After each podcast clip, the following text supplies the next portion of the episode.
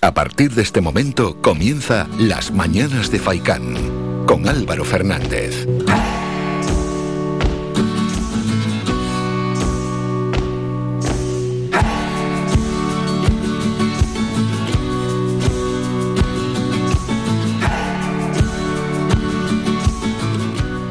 ¿Qué tal? Muy buenos días y bienvenidos a las mañanas de Faicán. Es jueves 24 de marzo. Jueves ya 24 de marzo. Bienvenidos a las mañanas de Faicán y todo aquel que tenga algo que decir nos puede llamar al 928 70 75 25. El teléfono para entrar en directo y opinar y dejar un apunte sobre lo que usted quiera. 928 70 75 25 y WhatsApp al 656 60 96 92. ¿No han quemado ya más contenedores, al menos en la garita, después de que el lunes por la noche quemaran dos contenedores y el martes por la noche quemaran cuatro contenedores? Bueno, pues ahora ya es que hubiese sido ya tan demasiado que en el mismo sitio hubiesen quemado otra vez contenedores, esos desgraciados que están dedicándose a destruir el mobiliario urbano. Espero que en otros lugares de Telde no, haya sucedido lo, mismo y que ha sido simplemente porque se les ha quitado las ganas a, a esas personas o porque incluso han sido identificados. Bueno, ese apunte lo tenía que decir después que en los dos últimos días he llegado aquí quejándome de esa quema de contenedores de alguno y eso, pues me pilla al lado de casa y lo veo, lo veo al llegar, ¿cómo no lo voy a decir? ¿Cómo no voy a decir que han quemado esos contenedores? Pues usted se puede quejar de lo mismo, de cualquier otro asunto. Nos puede llamar o enviar un mensaje de audio. Vamos con lo primero y lo primero siempre es empezar el programa a golpe de titular. Los titulares que vemos en la prensa digital, Ucrania resiste en el primer mes de la invasión, pero sufre un alto coste. Putin aplica la política de tierra quemada para ahogar las ciudades mientras las conversaciones por un alto el fuego se estancan y Kiev lanza una contraofensiva. Borrell defiende seguir eh, enviando armas a Ucrania, dice... Todo se decidirá en los próximos 15 días. La OTAN, el G7 y el Consejo Europeo se reúnen hoy en Bruselas. Y hay más asuntos. La Bolsa de Moscú reabre después de tres semanas cerrada con una subida de casi el 10%. Europa se resiste a acorralar por completo al régimen de Putin.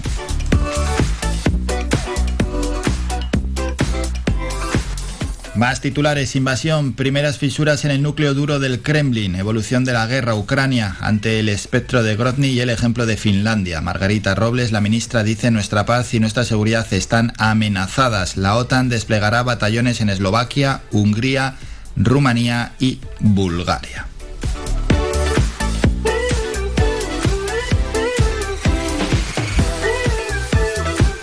Seguimos a golpe de titular las cuatro semanas que han devuelto el horror de la guerra a Europa. Cientos o miles de civiles muertos, más de tres millones de refugiados y numerosas ciudades devastadas. El balance de la operación militar que puso en marcha Vladimir Putin el pasado 24 de febrero. Un mes ya eh, de guerra. Kamisin, el hombre que protege los trenes del éxodo desde un vagón y con un móvil, vigila que la línea ferroviaria funcione y sirva de escape para millones de ucranianos. Rusia le ha puesto precio a su cabeza.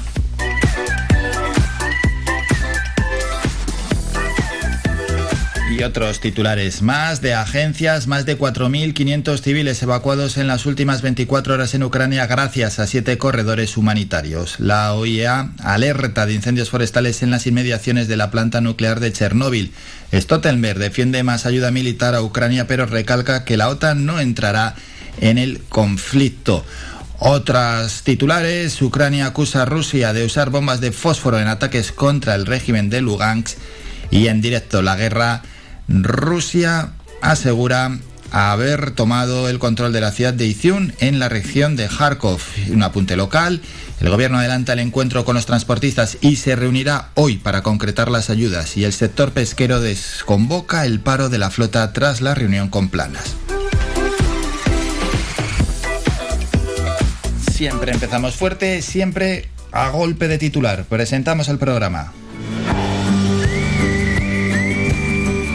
Primera hora es plenamente informativa y van pasando a lo largo de estos tres horas diferentes protagonistas por el programa. Vamos a presentar algunos de ellos. Estará el concejal de festejos en el Ayuntamiento de Mogán, Víctor Gutiérrez, para hablarnos de cómo está yendo el año para su concejalía allí, en el sur de nuestra isla, y también para presentar o al menos informar de cómo se está desarrollando el carnaval en Mogán. Hablaremos también no solo de eso, de otros asuntos que tengan que ver con los festejos en Mogán. Más asuntos, la docente eh, Olga Segura estará con nosotros en la sección Educar en Positivo. Hay que hablar de, bueno, de temas de actualidad y relacionarlos con la educación. Lidia Mejías, que ya es concejala en el Ayuntamiento de Telde, es la concejala de Desarrollo Local, nos viene a presentar la actividad Telde Express.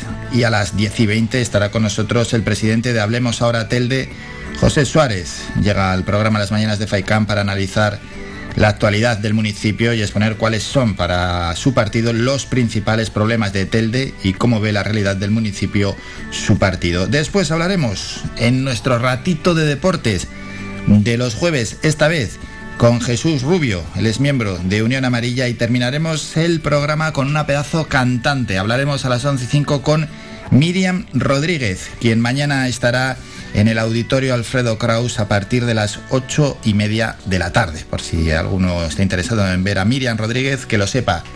Y si algún oyente la quiere escuchar aquí en el programa será a las 11 y 5 de la mañana.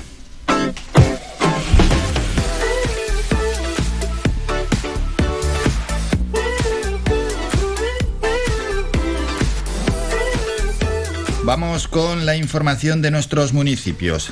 Bueno, empezamos con la Mancomunidad de Ayuntamientos del Norte de Gran Canaria que ha abierto el plazo de inscripción para asistir a las octavas jornadas de Norte Emprende 2022 hasta el próximo martes 29 de marzo. Las plazas son limitadas por las restricciones de aforo de la normativa COVID y la inscripción es gratuita, se puede realizar a través de la web de la Mancomunidad. Las jornadas tendrán lugar el miércoles 30 de marzo de las, desde las 9 de la mañana hasta las 2 de la tarde en el Teatro Consistorial de Galtar. Diferentes municipios. En Telde, el ayuntamiento está habilitando nuevas plazas de aparcamiento en Melenara, que se suman a las 156 creadas en la carretera principal de acceso a este barrio, que fue reabierta este pasado martes tras su ampliación. El gobierno local ha habilitado ya una bolsa de aparcamiento en Clavellinas que en cerca de 50 plazas y está realizando trabajos para adaptar nuevas zonas en el ámbito de la costa y que puedan ser utilizadas como zona de parking con espacio para un centenar de vehículos aproximadamente. En estos momentos se han puesto a disposición de la ciudadanía unas 200 nuevas plazas de aparcamiento y a estas hay que añadir por otro lado los que ya se contemplan en el vial costero. Y por otra parte, en Telde, la Basílica de San Jorge acoge mañana viernes a las 8 de la tarde el concierto O Mater de la mezzo-soprano Ana Tobela y el compositor y guitarrista Eugeni Muriel, en el marco de la decimoséptima edición del Festival de Música Religiosa de Canarias. Vamos a Ingenio, donde el Ayuntamiento de la Villa de Ingenio instala bandas de encarrilamiento podotáctiles en color amarillo en 20 pasos peatonales de la avenida Carlos V y calles adyacentes para facilitar la accesibilidad sensorial a personas invidentes o con deficiencia visual. La iniciativa, propuesta por el vecino de la zona, José Miguel Santana, cuenta con un presupuesto total de 15.000 euros financiada por el Cabildo de Gran Canaria. La concejala de, accesibilidad del Ayuntamiento de la Villa de Ingenio, Lorena Quintana. En este caso, pues consiste en un proyecto de, accesibilidad sensorial donde hemos instalado bandas de encarrilamiento en 20 pasos de, peatones de la zona de, Carrizal. Este proyecto consiste en fomentar la, autonomía de personas con discapacidad visual para que puedan cruzar los pasos de peatones de una manera segura. La instalación de estas bandas se suma a otras actuaciones dirigidas a mejorar la accesibilidad en el municipio, como los pasos de peatones con pictogramas o la elaboración del Plan Municipal de Accesibilidad que se lleva a cabo actualmente. En Mogán, luego vamos a hablar con el concejal. Este fin de semana la carpa permanente de la Plaza Pérez Galdós de Arguineguín se llenará con los actos de carnaval. Los actos principales el viernes 25 de marzo, los protagonistas serán los colectivos locales, mientras que el sábado día 26 será la drag queens, la que, las drag las que pisen fuerte el escenario. Y el domingo 26 un espectáculo circense pondrá el colofón carnavalero en la localidad.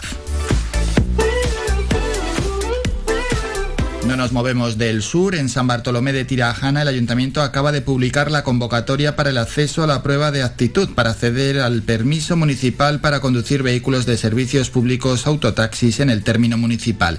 El plazo abierto es de 20 días hábiles y a las mismas podrán presentarse los mayores de edad que posean la autorización o permiso de conducir de la clase B en vigor. En Arucas, el ayuntamiento celebrará el próximo mes de abril las jornadas del 43 aniversario de los ayuntamientos democráticos, un evento que se afianza tras el éxito del año anterior. El alcalde de Arucas, Juan Jesús Facundo, será el encargado de abrir las jornadas 43 ayuntamientos democráticos el próximo 4 de abril en el nuevo Teatro Viejo que será sede por tres días de este evento con entrada gratuita hasta completar aforo. Estas jornadas celebran los 43 años de las primeras elecciones municipales democráticas con un programa los días 4, 5 y 6 de abril que incluyen ponencia, charlas, mesas de debate y reflexión.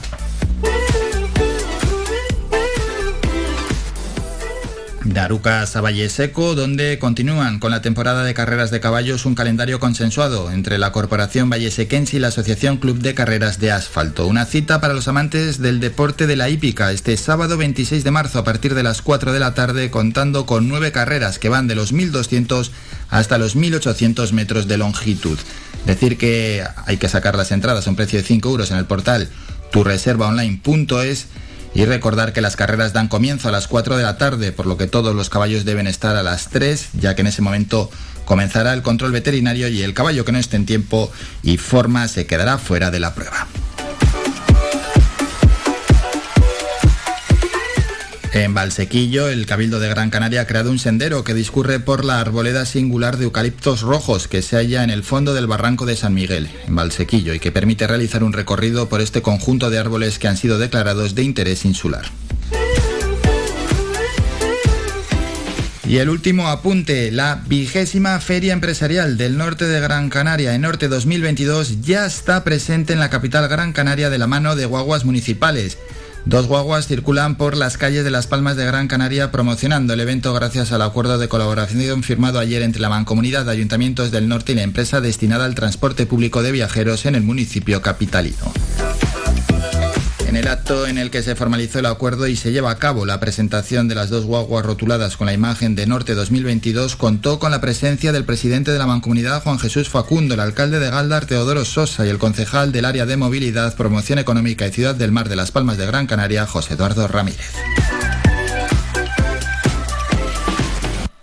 Terminamos con la información de nuestros municipios. Y vamos con una artista local. Por cierto, además ha pasado dos veces por el programa, no una, dos. Aldara, mala vida. Mejor remedio, ignorar al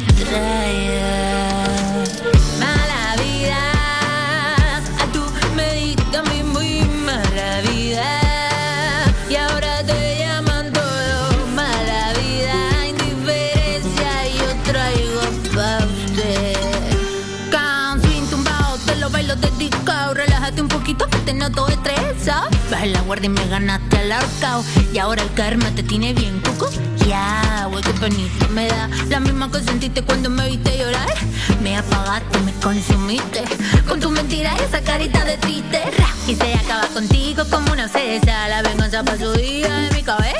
Pero dejo tu conciencia todo lo que pesa. Porque mi mejor moneda es la indiferencia. Pa' ti, la indiferencia. Pa' ti, no vas a sacar otra cosa de mí. Mi indiferencia todita pa' ti.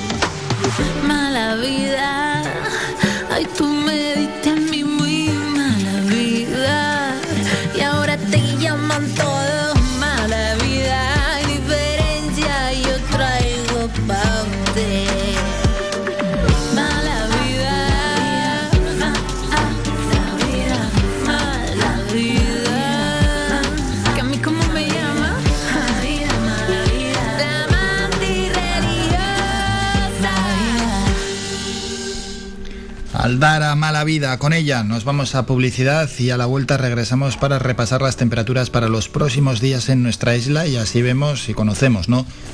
Cómo llega también el inicio del fin de semana a Gran Canaria. Después tenemos que ir con Es Noticia y cómo la Federación de Empresarios de Transporte de Canarias ha decidido sumarse a la huelga de transportistas y luego el repaso a las portadas de los periódicos. Primero las de tirada general, después los periódicos, en este caso mm, de ámbito local, y vamos a terminar con los periódicos deportivos, a ver qué nos cuentan y qué nos traen en esta jornada de hoy. Hacemos un descanso y volvemos con estos asuntos.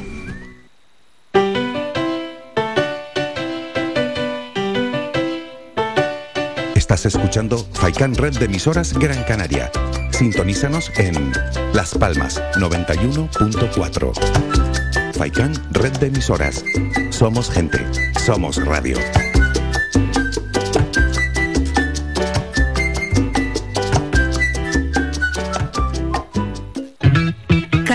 Servicio y buen precio definen el restaurante Perico Junior, ubicado en primera línea del mar en Playa del Hombre, en Telde. Cuenta con una oferta gastronómica con variados y exquisitos platos. Restaurante Perico Junior les ofrece sus servicios de martes a domingo de 1 a 6 de la tarde, cerrando sus puertas los lunes. Restaurante Perico Junior, lo mejor del mar.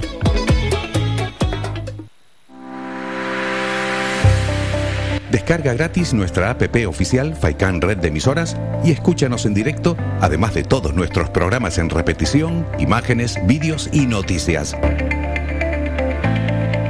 Disponible ya en Google Play y Apple Store. Somos gente, somos radio.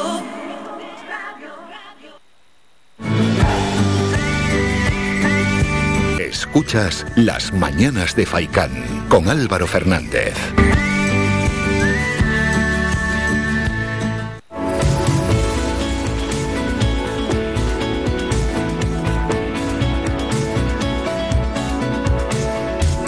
Tiempo.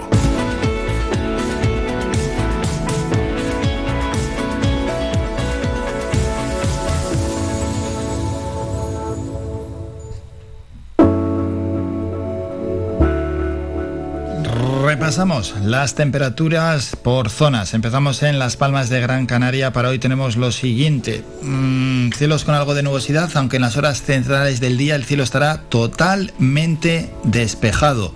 Para mañana viernes, intervalos nubosos con lluvia escasa y el sábado algo menos de nubosidad. En las horas centrales también el cielo estará despejado. Las temperaturas mínimas 15-16 grados las máximas en torno a 20-21 grados y el viento soplando de procedencia norte con esas rachas de 30-40 kilómetros hora.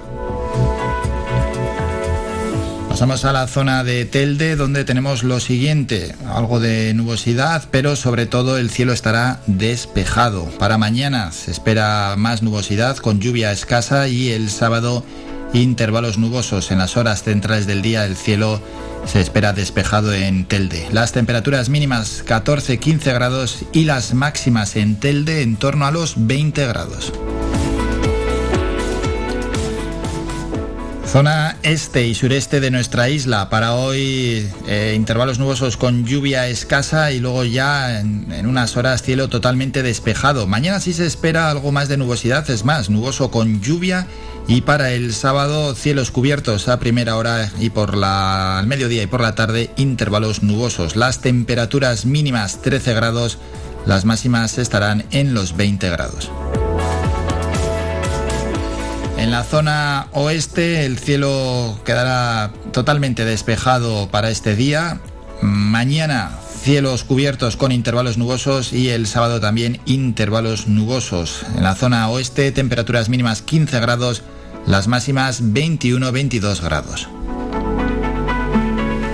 Nos vamos al sur de la isla para hoy cielos despejados, mañana intervalos nubosos y el sábado menos nubosidad que el viernes. El sábado predominarán los cielos despejados, aunque ojo, ¿eh? el domingo ya sí que sí llegarán nubes incluso lluvia. Las temperaturas mínimas 16 grados en el sur, las máximas 22-23 grados.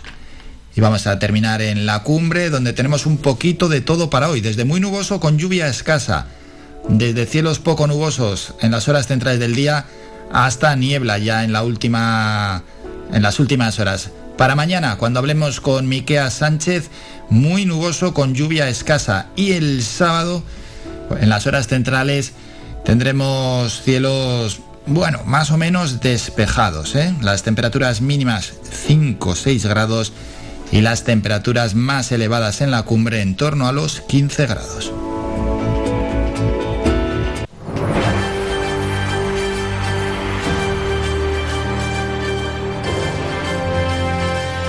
Es noticia.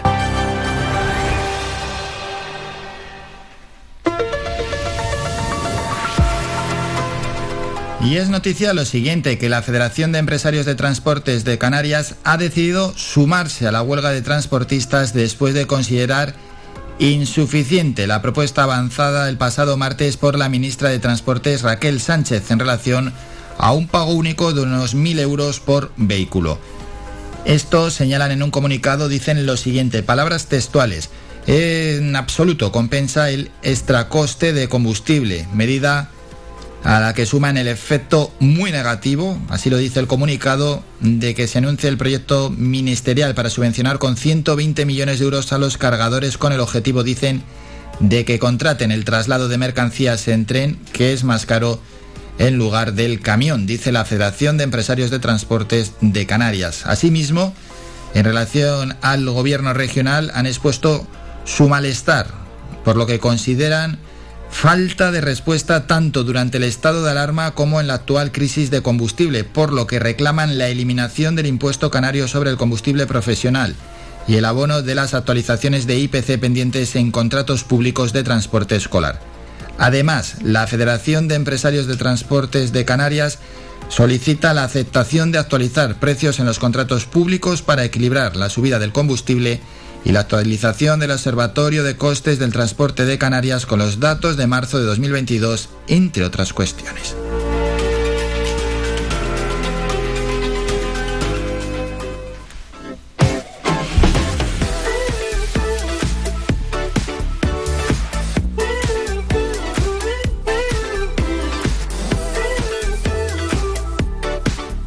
Dicho esto, nos toca ya el repaso a las portadas de los periódicos como todos los días a estas horas.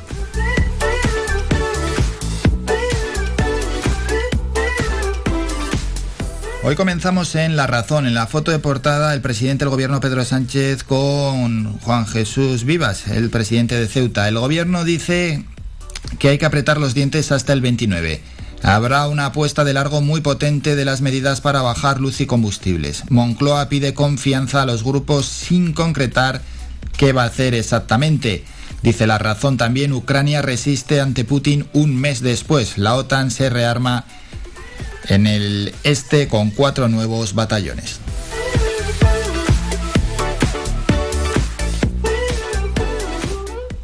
En el país, guerra en Europa, día 29, Ucrania resiste un mes después. Las tropas de Putin provocan destrucción, pero no logran avances en la ocupación del país. El ministro de Exteriores de Ucrania, Rusia, pagará sus crímenes de guerra durante décadas. Madeleine Albright, jefa de la diplomacia con Clinton, fallece en Estados Unidos. Y Sánchez ofrecerá más ayudas al transporte al recrudecerse el paro. Los pescadores vuelven a faenar tras su reunión con Planas.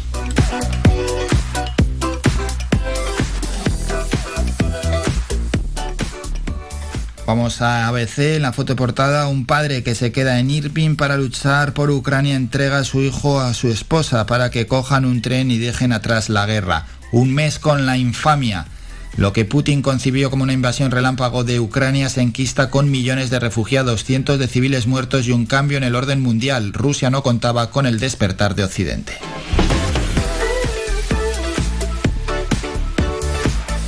Y el mundo, la foto de portada, el entierro que los rusos sí han visto. Foto de portada para el sepelio del capitán Andrei Pagin.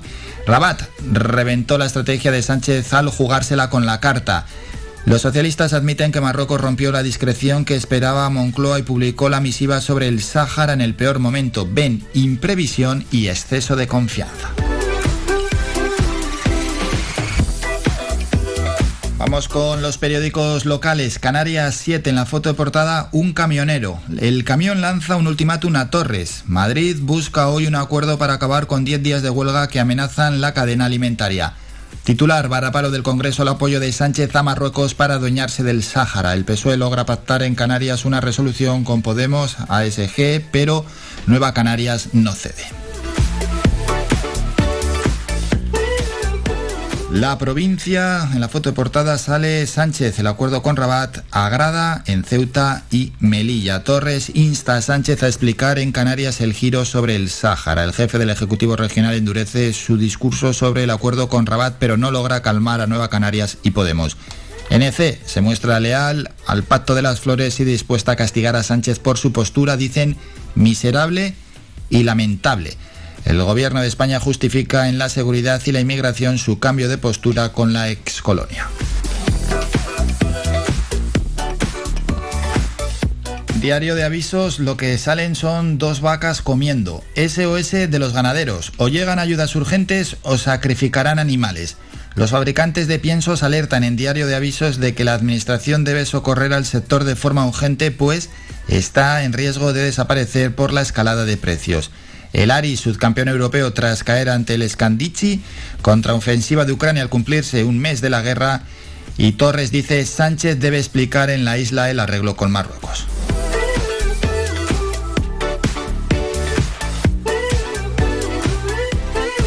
Vamos a terminar con los periódicos deportivos. Marca David Raya, la última sorpresa de Luis Enrique, el portero del Brentford, que fue la gran novedad de la convocatoria de la selección, atiende a Marca. Se marchó a Inglaterra a los 16 años.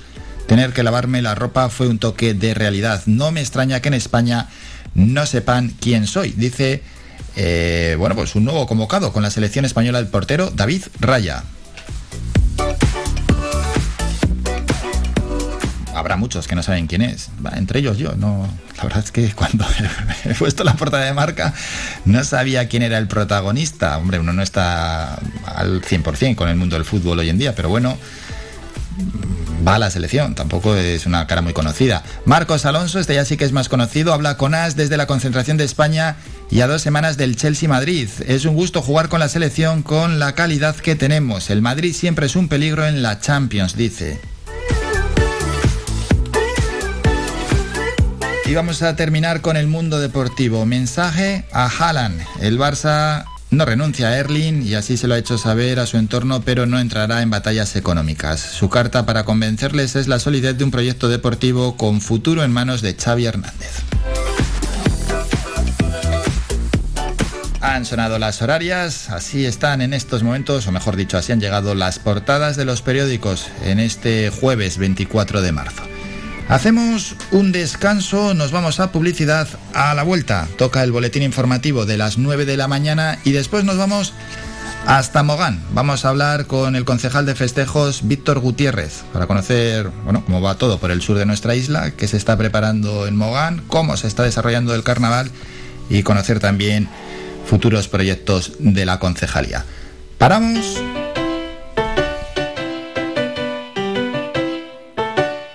Estás escuchando Faikan Red de emisoras Gran Canaria. Sintonízanos en Las Palmas 91.4. Faikan Red de emisoras. Somos gente. Somos radio.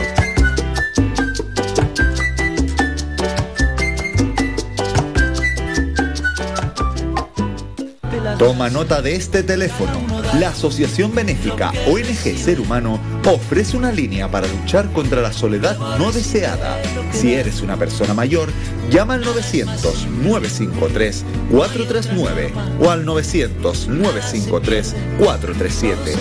Llama o comparte este teléfono gratuito con quien pueda necesitarlo. Cuidemos a quienes nos cuidaron. Proyecto financiado por la Consejería de Derechos Sociales del Gobierno de Canarias. Visita nuestra página web www.radiofaikan.com y descubre las últimas noticias, entrevistas y novedades de nuestros programas, así como volver a escuchar tus programas favoritos en repetición. www.radiofaikan.com Somos música. Somos información. Somos entretenimiento. Somos vida. Somos Radio Faikán. Somos gente. Somos radio. Somos gente, somos radio.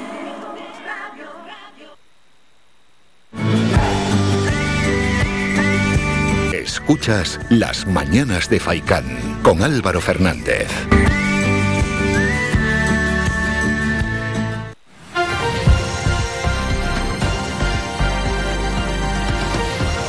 Noticias.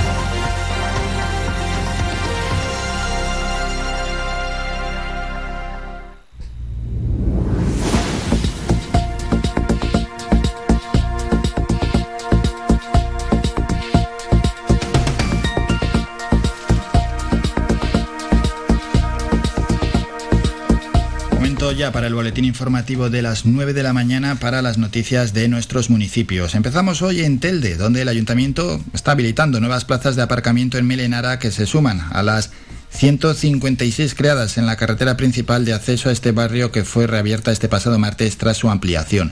El gobierno local ha habilitado ya una bolsa de aparcamiento en Clavellinas con cerca de 50 plazas y está realizando trabajos para adaptar nuevas zonas en el ámbito de la costa y que puedan ser utilizadas como zona de parking, con espacio para un centenar de vehículos aproximadamente.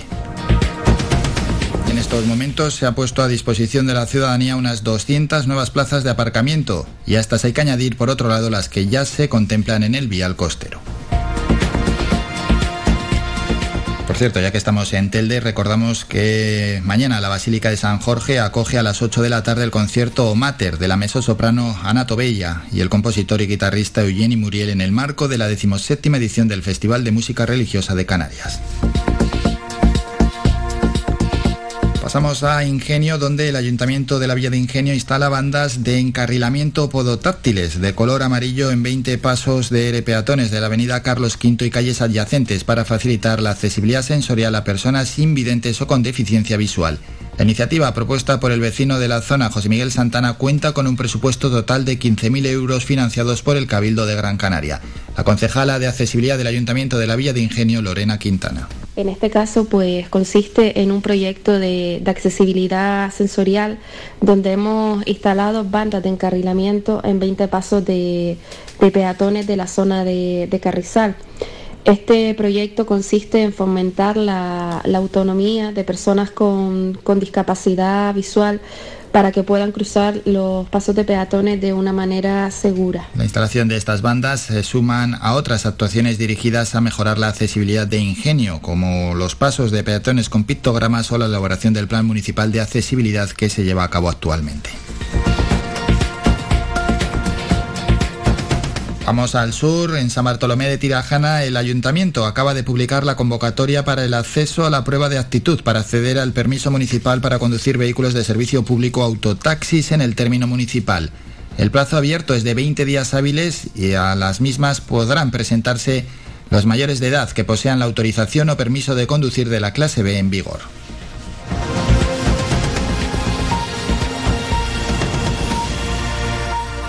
Mientras en Arucas el ayuntamiento celebrará el próximo mes de abril las jornadas del 43 aniversario de los ayuntamientos democráticos, un evento que se afianza tras el éxito del año anterior. El alcalde de Arucas, Juan Jesús Facundo, será el encargado de abrir las jornadas 43 ayuntamientos democráticos, así se llaman, el próximo 4 de abril en el nuevo Teatro Viejo que será sede por tres días de este evento con entrada gratuita hasta completar el aforo.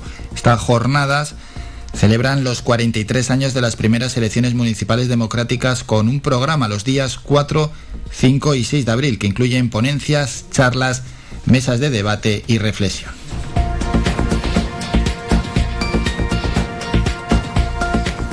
Y nos vamos a la vigésima Feria Empresarial del Norte de Gran Canaria. El Norte 2022 ya está presente en la capital Gran Canaria de la mano de guaguas municipales. Dos guaguas circulan por las calles de Las Palmas de Gran Canaria promocionando el evento gracias al acuerdo de colaboración firmado ayer entre la Mancomunidad de Ayuntamientos del Norte y la empresa destinada al transporte público de viajeros en el municipio capitalino. El acto en el que se formalizó el acuerdo y se llevó a cabo la presentación de las dos guaguas rotuladas con la imagen de Norte 2022, contó con la presencia del presidente de la Mancomunidad, Juan Jesús Facundo, el alcalde de Galdar, Teodoro Sosa, y el concejal del área de movilidad, promoción económica y ciudad del mar de Las Palmas de Gran Canaria, José Eduardo Ramírez.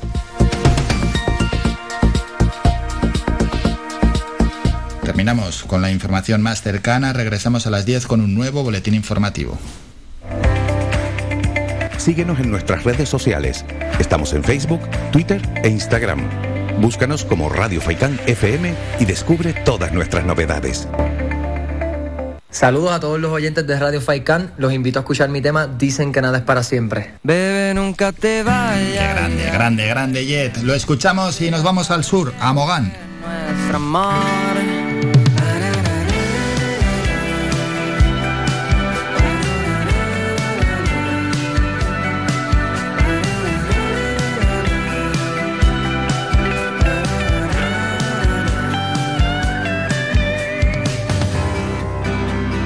Cada vez que miro a tus ojos, me pierdo en la dulce mirada que me hace soñar. Cada vez que acaricio tu rostro,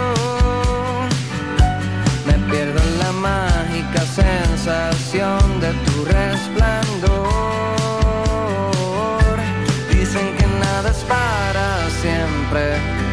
Pero yo muero por tenerte hoy. Sé que mañana estarás presente y los días siguientes siento yo.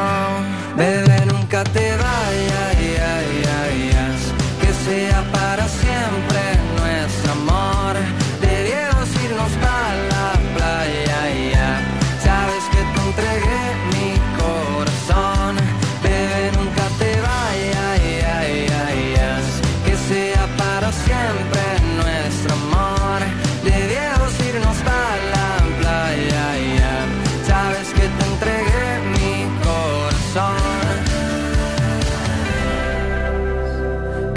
Vez que miro a tus ojos,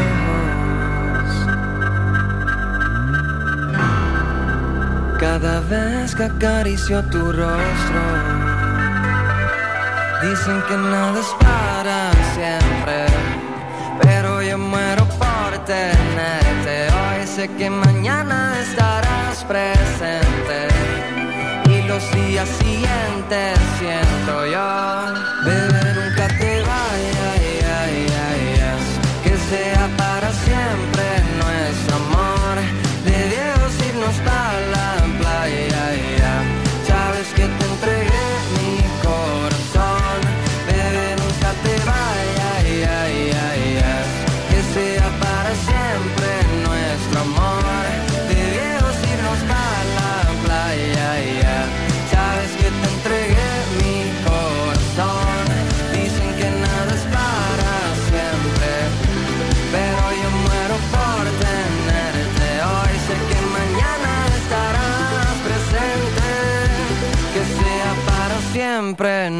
nuestro. Haya sonado nuestro amigo Jet, que nos acompaña a diario con este auténtico temazo, el bueno de Jet.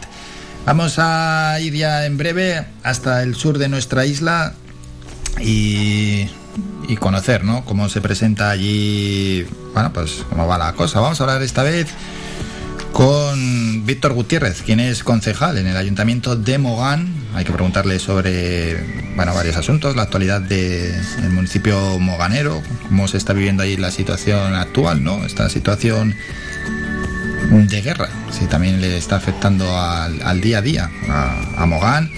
Y bueno, vamos a hablar con él, ya que es concejal de festejos, mm, de, entre otras cosas, también el carnaval, que este fin de semana se desarrolla entre otros sitios en Arguineguín. Luego va cambiando. Ha estado previamente ¿eh? En los barrios, en Barranquillo, Barranquillo Andrés, en Veguera, en Motor Grande, donde más, en el casco de Mogán, bueno, etcétera, etcétera, etcétera. Vamos a ver si tenemos ya a Víctor Gutiérrez y hablamos con él. Y si no, entre tanto, pues bueno, vamos a recordar a los oyentes que nos pueden seguir en el programa tanto a través de las redes sociales, bien en ese canal de YouTube que tenemos, donde por ejemplo emitimos las videollamadas que hacemos con protagonistas o con nuestros invitados también el resto de programas emiten a través del canal de YouTube y también, por supuesto, las personas que vienen aquí en directo al programa. Por ejemplo, hoy vamos a estar a las 10 y 20 de la mañana con José Suárez de Hablemos Ahora Telde y al estar aquí en directo eh, se emitirá a través de nuestro canal de, de YouTube. No, ayer estuvo, por ejemplo, eh, representantes del Ayuntamiento de Valle Seco, estuvieron por aquí también, lógicamente estuvieron hablando de la actualidad de Valle Seco y se emitió a través de nuestro canal de YouTube. ¿Cómo hay que hacer? Bueno, suscribirse al canal, tan fácil, y así estáis atentos y al día de, todo lo que, lo que acontece en este programa y en Radio Faicán. Y también nos dais a seguir en nuestras redes sociales, tanto en Facebook, en Instagram como en Twitter. Y por supuesto tenemos esa página web donde podéis ver la información de los programas y descargar y escuchar los podcasts radiofaikan.com. Y no solo esto, tenemos esa app para el que quiera descargarse en el Play Store, buscan Radio Faikan y os podéis descargar esa aplicación móvil. Que vamos ya, ¿no? A Mogán, a ver qué, qué podemos tener. Hmm.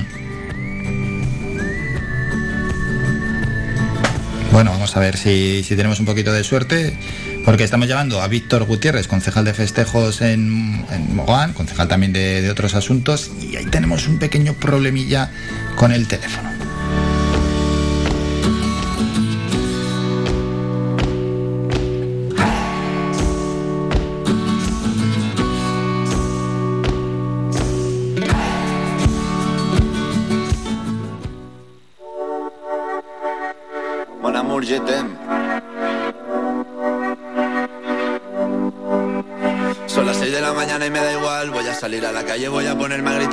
Gritar. Que te quiero, que te quiero de verdad. Con esa sonrisa puesta, de verdad que no me cuesta pensar en ti cuando me acuesto. Pero Aitana, no imaginas el resto, que si no, no queda bonito esto. Voy a ir directa a ti, voy a mirarte a los ojos, no te voy a mentir. Y como los niños chicos te pediré salir, esperando un sí, esperando un kiss. Y es que me encantas tanto, si me miras mientras canto,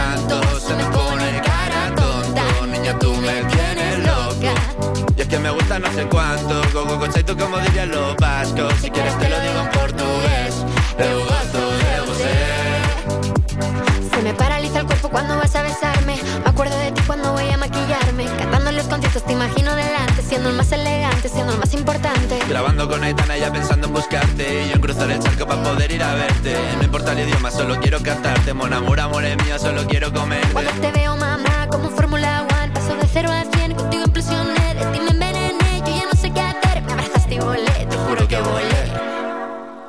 es que me encantas tanto, si me miras mientras canto, se me pone cara tonta, niño tú me tienes loca. Y es que me gusta no sé cuánto, más el olor a café cuando me levanto, contigo no hace falta dinero en el banco, contigo veo París desde todo lo alto. De la Torre Eiffel, que eso está muy bien,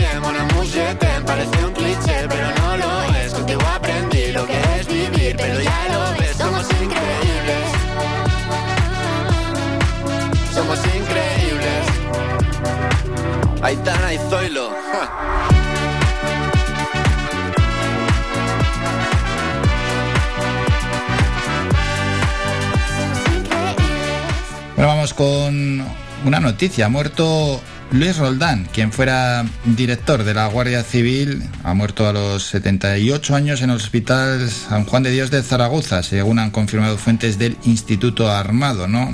Aquel conocido director de la Guardia Civil que se dedicó a saquear los fondos reservados y que, bueno, que estuvo en busca y captura durante X tiempo en nuestro país y que fue una de las personas más conocidas hace ya unas cuantas décadas por aquel escándalo, un escándalo que bueno, que también ha pasado al panorama cinematográfico. Vamos a más asuntos, nos vamos hasta Mogán, saludamos a Víctor Gutiérrez, que es concejal en el Ayuntamiento Moganero. Víctor, buenos días.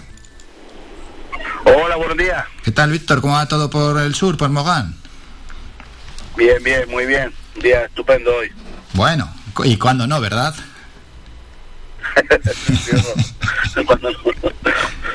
que Que, quería preguntarte, bueno, antes de hablar de, de, festejos, aunque dentro de la concejalía llevas más asuntos, mm, ¿qué situación se vive en Mogán? Si con la situación también de, de guerra que estamos viviendo, si esto se está notando en la calle. Pues se oye el comentario, pero lo, lo, que es lo que es sentirla a nivel de turismo, por ejemplo, de, de trabajo y eso, la, la, verdad, gracias a Dios, que no estamos nosotros, no está repercutiendo nada en nosotros. Incluso tenemos una sorpresa muy grande que está viniendo turismo, está viniendo eh, bastante turismo y, y entendemos que, que no, no nos está afectando bastante por ahora por ahora. No sé si ahora nos afecte más lo del sector del transporte, nos empiece a empezar a, empezar a hacer daño a, partir de ahora, pero por ahora lo, lo que es la, la, el conflicto no, la verdad que no lo hemos sentido. Sí, claro, lógicamente habrá gremios y a negocios que les afecte pues la subida de precios, el parón de, del transporte, etcétera, les va les va a afectar, pero bueno, quería preguntar también por el claro, turismo, un turismo que que a pesar de la pandemia y ahora esta situación de guerra, bueno, por lo menos en los últimos meses se ha mantenido. Sí, se ha mantenido, esa es la, la sorpresa nuestra, que entendíamos que algo iba a bajar, pero no. Entiendo que, entiendo o creo que también se ha, yo no llevo lo de turismo, pero sí uh -huh. entiendo que también algunos habrán cambiado destino, habrán cambiado sitios más conflictivos para venir aquí y la verdad que, que no lo está sintiendo, lo digo por el sector del taxi, por ejemplo, que me dicen que, que en esta fecha ya empieza a aflojar un poquito y, y están trabajando más o menos bien. Sí, no, no, pero sí, bueno, si aún no llevando la concejalía de turismo en el día a día se, se ve y además eso en Mogán se ve se ve claramente, casi pues uno cuando sí, cuando está por allí pues va notando si hay más o menos afluencia. Y quería preguntarte también dentro de la concejalía de festejos, estáis celebrando el carnaval en, eh, en Mogán, ¿cómo se está desarrollando? Sí, la verdad que bastante bien porque teníamos unos actos a nivel de barrio y, y eso solamente por el tema de la pandemia y ahora, bueno, ahora las noticias son que esto se va a abrir y va a empezar un poco a funcionar todo, pero bueno, ya nosotros el carnaval ya lo tenemos programado. Y, y nada, bien, en principio ha ido todo bastante bien, y ahora empieza el fin de semana los actos grandes un poquito más en Arguiní. Bueno, siempre hay que llevarlo, intentar llevarlo a todo el municipio, por eso la idea de llevarlo a los barrios, antes de nada. Claro, claro, claro, claro. Los barrios en teoría además hicimos una, un, un, carnaval un poco pensando en los niños, que son los, los menos culpables de todo esto, lo que está pasando, y se están están pasándolo bastante mal, porque claro, al, al no haber carnaval, que no, que no haya nada, pero bueno, los niños imagino que no tienen necesidad de estar sabiendo lo que, lo que hay, lo que no hay, y, hacer algo para ellos, que la Navidad nos fue bastante bien haciendo actos solamente para niños.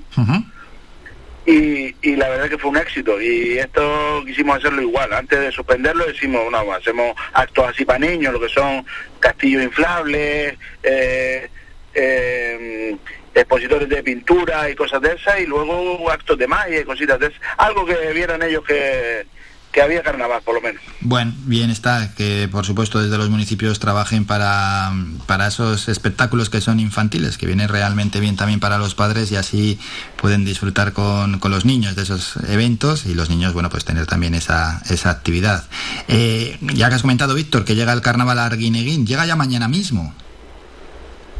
Sí, ya mañana, ya mañana, viernes 25 de marzo, empiezan todo lo, lo que es la gala y nada empezarán con la empiezan con las escuelas municipales de baile y de y de danza. Y dentro de, dentro de todo eso el viernes solamente va a haber la gala municipal de escuela de Acedán, el centro de ocupación de Mogán y, y también tendremos a Yeser.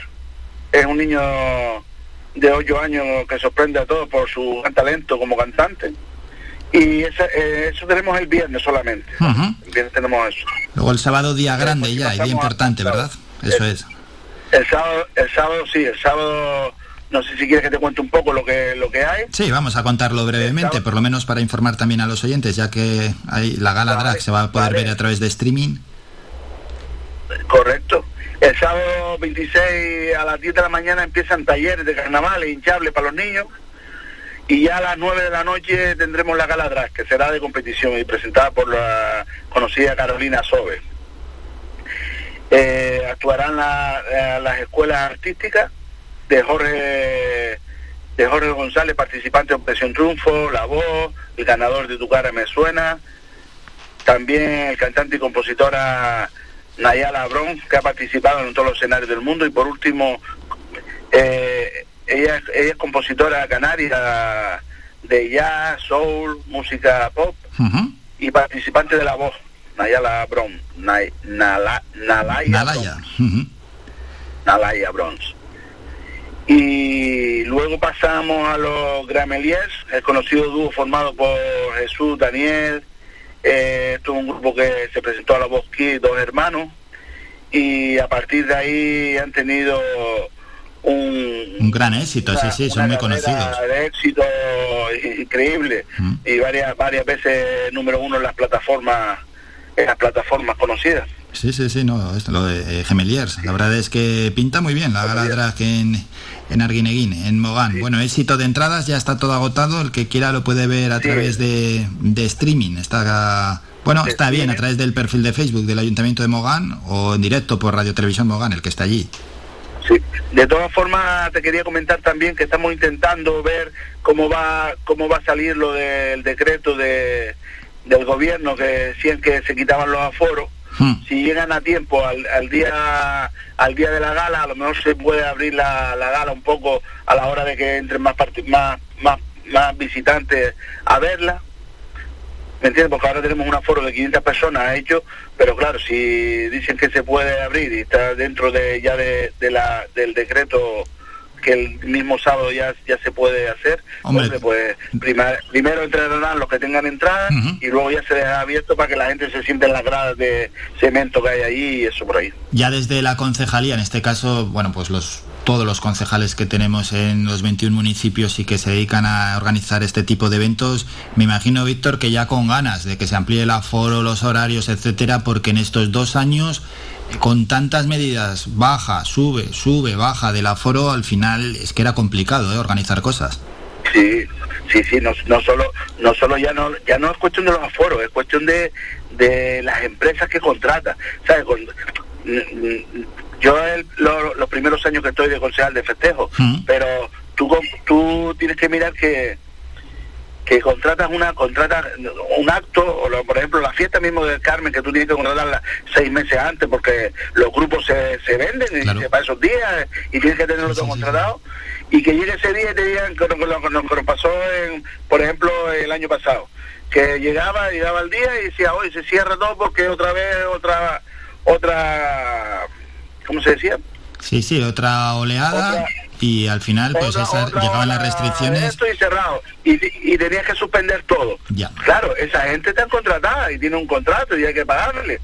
Y, y bueno, negociábamos con ellos para otro acto, para otro día y se iba arreglando, pero es un, es un, fre- es un follón, es un follón increíble. El tener que contratar y después decirle a esa gente, porque encima esas empresas lo han pasado. fast- Yo creo que uno de los, de los peores sectores ha sido los espectáculos, porque se ha cerrado todo, todo, totalmente todo para ellos y yo creo que ya es hora ya de empezar a, a abrir el brazo y a, y a, hacer- a normalizar esto y, y que empiecen ellos a trabajar también un poquito. Sí, y yo creo que bueno, poco a poco, a pesar de que los contagios están altos en nuestra isla, todo hay que recordarlo, pero bueno, poco a poco eh, las condiciones al menos parece que van mejorando y en cuanto a foros y horarios se va a liberalizar todo esto. Y recordamos que bueno, el carnaval seguirá, llegará a Playa de Mogán y las Filipinas ya el siguiente fin de semana, pero antes de despedirnos, Víctor, quería preguntarte por la propia concejalía que manejas eh, diferentes asuntos, no solo festejos, mm, algo que nos puedas adelantar, en qué trabaja la, con- la concejalía, alguna preocupación también que tenéis, proyectos. Eh, bueno, estamos ya empezando a trabajar ya con la fiesta de San Antonio, con la fiesta de San Antonio que es en junio, y también con la fiesta del Carmen. Como te decía, son fiestas que tienes que contratar hasta seis meses antes. Ahora, con esto de que se van a poder hacer, ya, ya bueno, nosotros llevamos trabajando ya los chicos casi dos meses con ella. Pero ahora, bueno, ahora ya que dicen esto, vamos a ver si, si empezamos a hacer algo un poquito más, un poquito más elaborado y un poquito más curioso, que salga algo mejor. Bueno, segurísimo que sí. Ya se puede hacer baile, se puede hacer todo. Seguro, seguro que sí. Vamos a despedir ya a Víctor Gutiérrez. Sí. Eso es lo principal. Oh, sí, sí. Despedimos ya a Víctor Gutiérrez, concejal en el Ayuntamiento de Mogán. Víctor, gracias por estos minutos, a disfrutar del carnaval y por supuesto a disfrutar de todo el municipio. Un saludo, Víctor. Muchas gracias. Síguenos en nuestras redes sociales. Estamos en Facebook, Twitter e Instagram. Búscanos como Radio Faikán FM y descubre todas nuestras novedades. Paramos un minuto y volvemos con más asuntos en las mañanas de Faikán.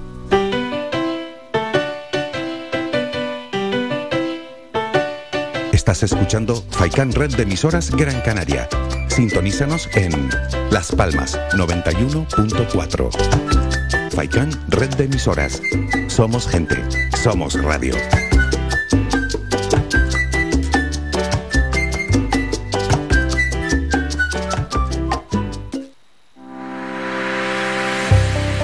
Descarga gratis nuestra app oficial Faikan Red de Emisoras y escúchanos en directo, además de todos nuestros programas en repetición, imágenes, vídeos y noticias. Disponible ya en Google Play y Apple Store.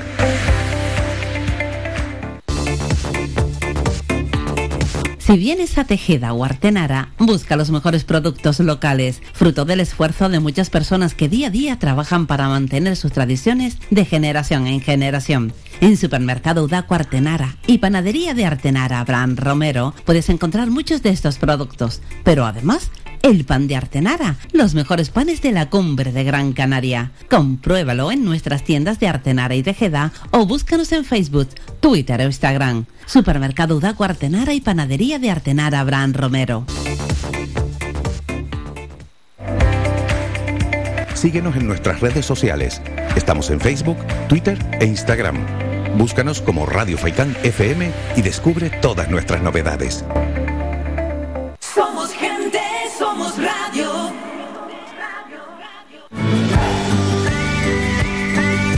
Escuchas Las Mañanas de Faikán con Álvaro Fernández.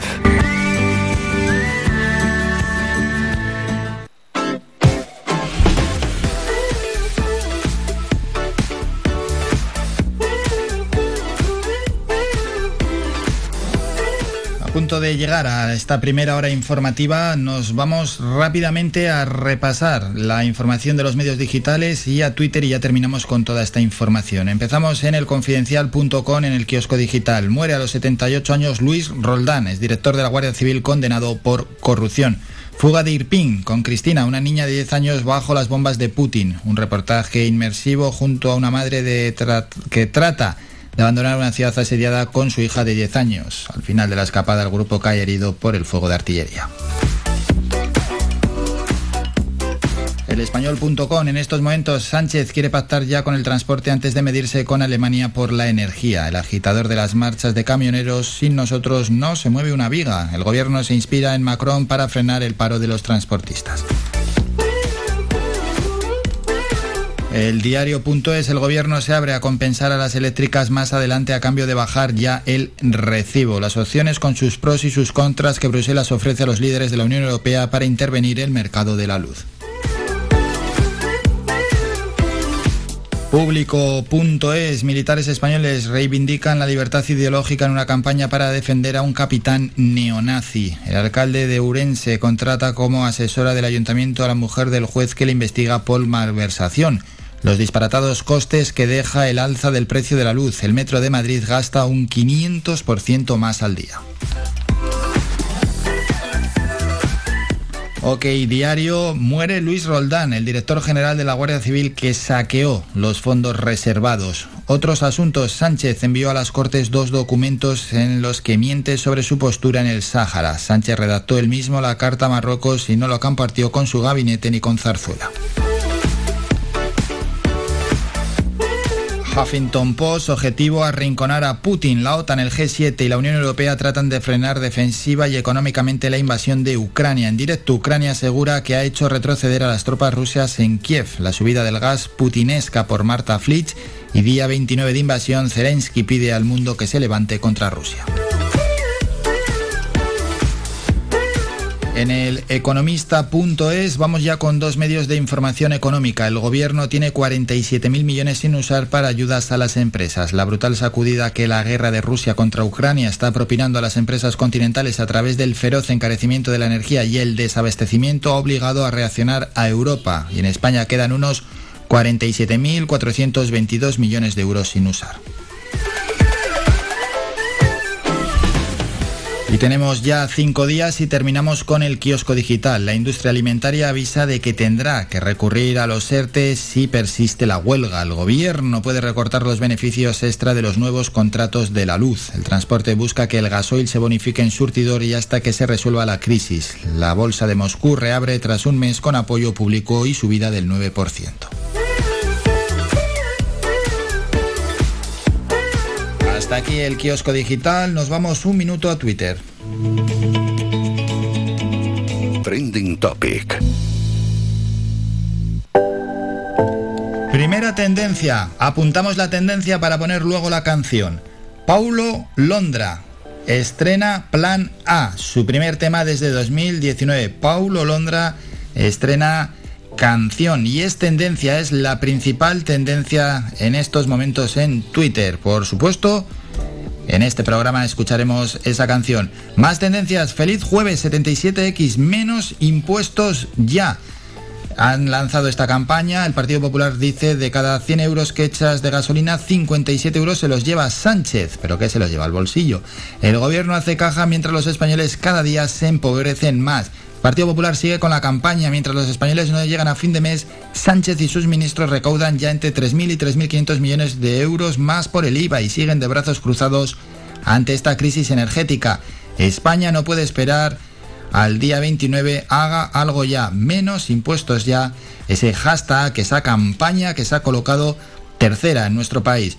Worlet también es tendencia, Luis Roldán Ahí está Luis Roldán, quien acaba de fallecer, acaba de ser notificado. Él es director de la Guardia Civil que saqueó aquellos fondos reservados. De él se va a hablar muchísimo. Fallece a los 70 años Luis Roldán. A ver quién es el primero en decir algo bueno de él. Dice Esteban Navarro, es policía y escritor. Sale una portada del mundo, no me van a engañar como a Medo. Si voy a la cárcel, no iré yo solo. Amenazaba hace ya tantos años, Luis Roldán. De él se va a hablar hoy muchísimo, seguro, seguro, seguro. Mercadona. Mercadona desmiente que regule la venta de productos para subir precios. Y otros asuntos, eh, bueno, Madeleine Albright ha muerto a los 84 años la ex secretaria de Estado de Estados Unidos y Sagunto. Volkswagen y SEAT instalarán en Sagunto su fábrica de baterías para coches eléctricos. Se estima que podrían generar unos 3.000 puestos de trabajo. Esas son las principales tendencias en Twitter. Un minuto a publicidad, más protagonistas a la vuelta. Hablamos de educación con nuestra profesora y docente Olga Segura y luego llega la concejala de Desarrollo Local en el Ayuntamiento de Telde, Lidia Mejías, para hablarnos de Telde Express.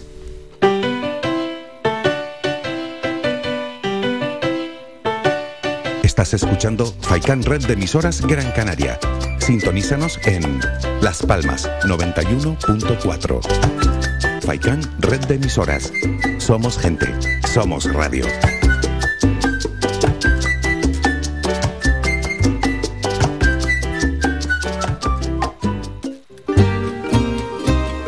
Ven al asador Mesón Miraflor y descubre nuestras comidas caseras y carnes a la brasa con un amplio abanico de opciones en chuletones frescos y madurados, como el chuletón de Ávila madurado y vaca rubia gallega, sin olvidarnos de los postres caseros, especialistas en tartas. Asador Mesón Miraflor. Estamos ubicados en Teror, en la carretera general de Miraflor número 30. Abiertos de miércoles a domingo, de 2 y media a 5 y media de la tarde y de 7 y media a 12 de la noche. Celebramos cualquier tipo de evento. Teléfono para reservas 634 72 80 00.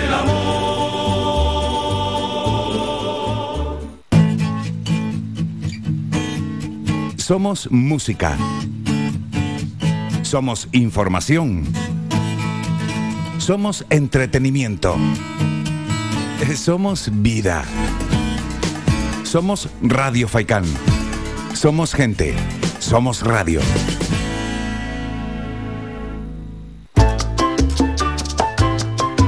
Escuchas Faikan Red de Emisoras. Somos gente. Somos radio. Somos gente. Somos radio.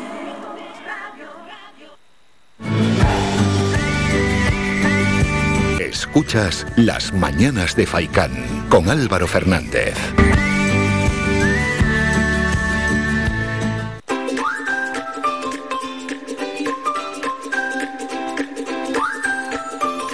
Educar en positivo.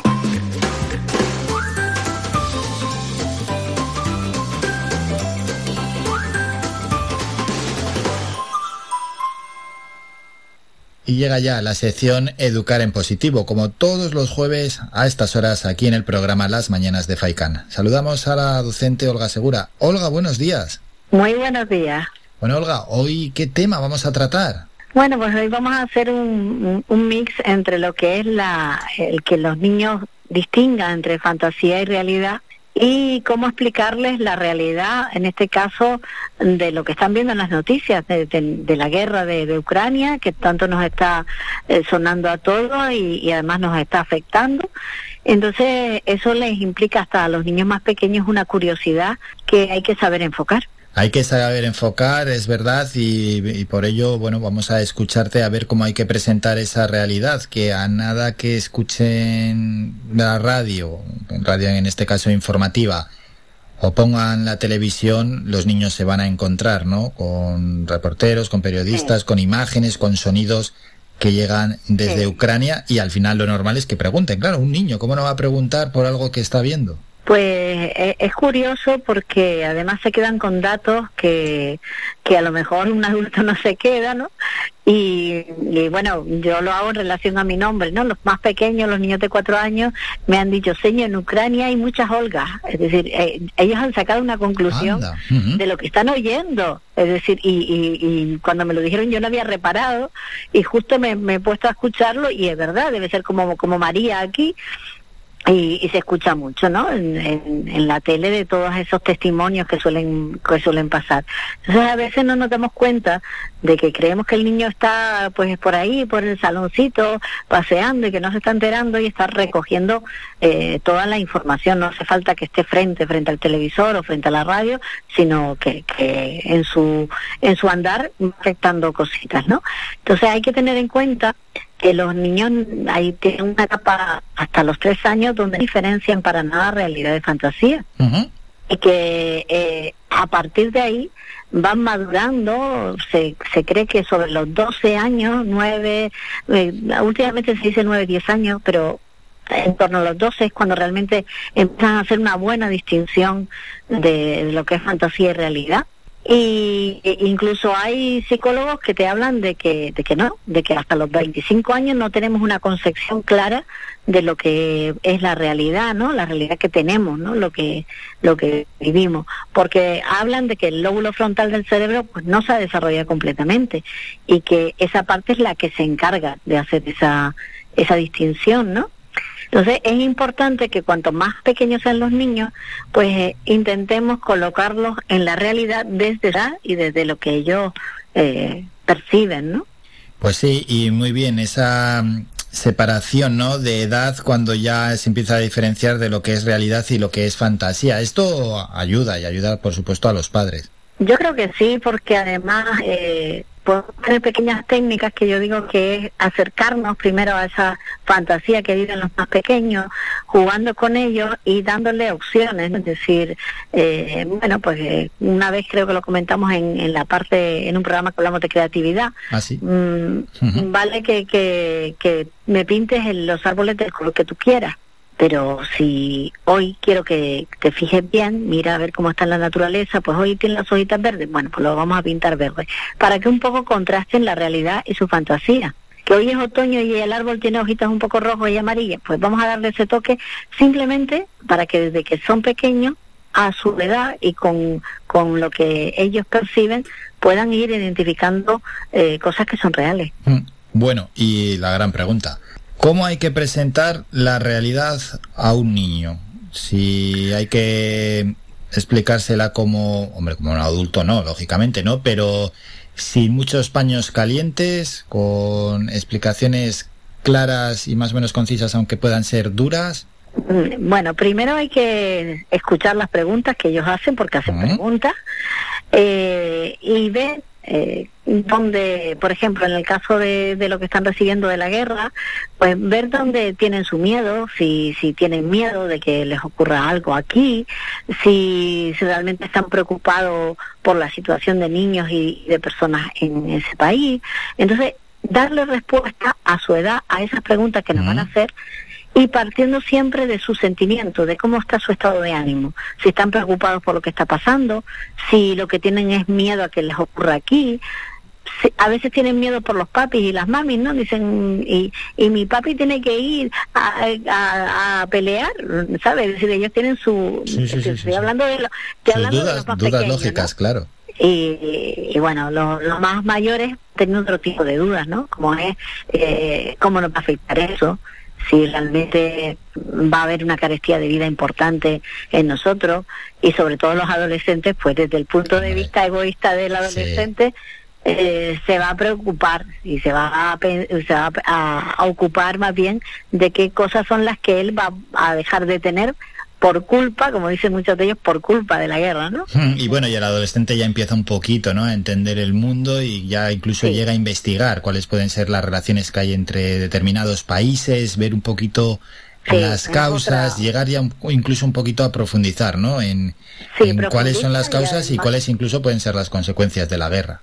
Sí, y además es, importante que tanto mm, adolescentes como, como niños más pequeños les, les expliquemos que realmente es poco probable que la guerra eh, llegue a nuestro país, pero que sí pueden pasar algunas cosas, podemos sufrir algunas consecuencias por ello, ¿no? Entonces, eh, eso los, los pequeños pues empiezan mm, a, a valorar lo que tienen y hablamos un poquito de esa solidaridad, ¿no? De ese hecho de, bueno, pues el, el- te hablo de los más pequeños, ¿no? Lo, no podemos partir ni romper las ceras como a veces nos da, porque hay niños que no tienen ceras y que además ahora están viniendo de un país donde tenían una escuela que ahora ya no pueden ir.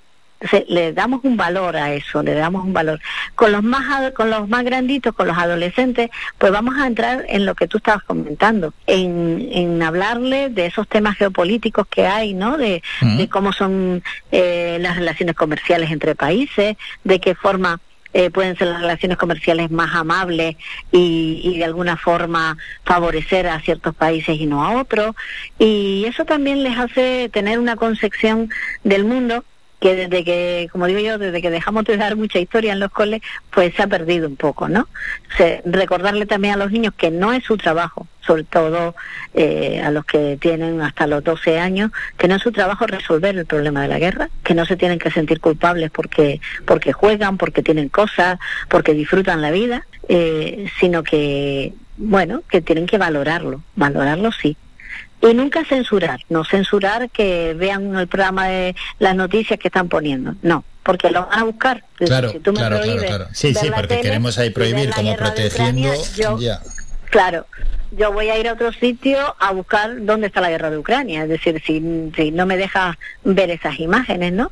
Entonces sí es bueno que el- si estamos frente a imágenes, el papá, la mamá, la familia en sí se siente al lado y eh, pueda estar eh, reforzando eh, esa imagen que llega, ¿no? Porque bueno, igual ve un herido alguien y el niño, dependiendo de la edad, no va a saber interpretarlo. Ya. Bueno, Sí pues que es cierto que estemos ahí los padres y madres vigilantes, eh, porque no siempre va a estar madurativamente preparado para recibirlo. Eso sí, evitar la censura porque existe, no es la realidad que tenemos.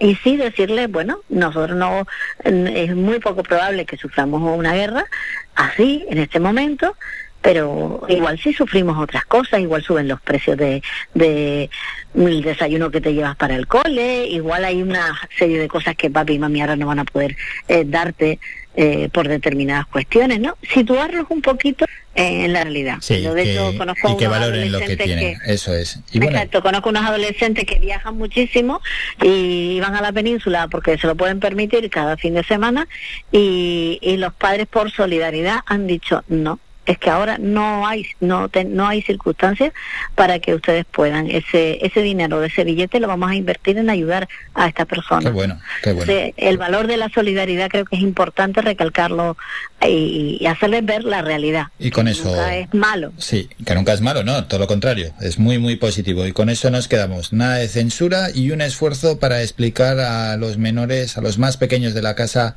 qué es lo que está sucediendo. Olga, como siempre, un enorme placer, nos citamos ya para el próximo jueves. Pero desearles a todos una, una maravillosa semana.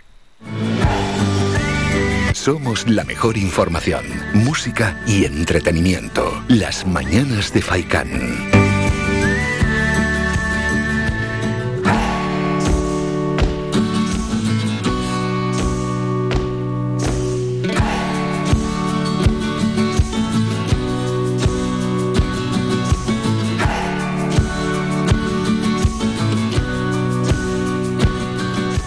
Hace unos minutos hemos estado en Mogán, vamos a parar ahora en Telde y saludamos a la concejala de Desarrollo Local, Lidia Mejías. Hay que hablar, entre otras cosas, de Telde Express. Lidia, buenos días.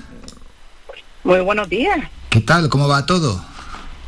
Pues mira, eh, trabajando mucho y para el año que nos espera, que nos espera un año bastante movido en actividades y en desarrollo económico. Y, y bueno, empezamos apoyando inicialmente este Tel de Express, que es una, una, una campaña de la Asociación de Empresarios de San Gregorio para, para nuestra zona comercial. y, y la verdad que bastante contentos porque Es su segunda nos- edición, ¿no? mucho- es su segunda edición. Es verdad que cambian, la, cambian las condiciones, se hace en diferentes días. Se hace una primera fase el día 25 de marzo de 5 a 8, el 26 de marzo de 11 de la mañana a 13 y, y una segunda fase eh, el 2 de abril con la finalización eh, a las dos y media en la Plaza de San Gregorio. Para que la gente entienda, este Tel de Express es un- es un proyecto que es, eh, vas con una, se hace como si fuera una gincana por cada uno de los comercios adheridos a este Tel de Express, eh, en el cual a través de adivinanzas y actividades con los niños, porque es un padre y un niño, pues vamos conociendo lo que es la historia de la zona comercial abierta de San Gregorio y cada uno de los comercios, que es el objetivo principal, además de dinamizar y conocer la zona comercial y, y esta actividad les digo que la hace la Asociación de Empresarios apoyado por el Ayuntamiento de Telde y financiado por el Gobierno de Canarias. Y bueno, en cuanto a las plazas, un éxito porque están agotadas. Sí, nosotros la realidad es que casi todas la- las actividades que se realizan tanto por parte de la asociación como por parte de la del ayuntamiento, pues tenemos eh, bastante éxito y la gente tiene ganas, tiene ganas de participar y tiene ganas de, de, conocer nuestra zona comercial y, y nos apoyan en todas las actividades que nosotros realizamos. Eh, realmente este Tel de Express eh, se abrió para 50 mm, eh, participantes, eh, de dos miembros de cada uno, que es eh, 100 personas, y en, en apenas tres horas pues se, se llenó el, eh, el cupo para, para desarrollar los mismos. Y también es verdad que lo principal es que nos divertamos y conozcamos nuestra zona comercial, pero eh, también decir que se van a dar unos pequeños obsequios a la familia para por participar y, y la verdad que el año pasado tuvo bastante éxito y este año aún más si cabe. Bueno, y seguir concienciando, ¿verdad?, a los teldenses de la importancia que tiene consumir en, en las zonas comerciales abiertas, en nuestros negocios, en nuestros comercios.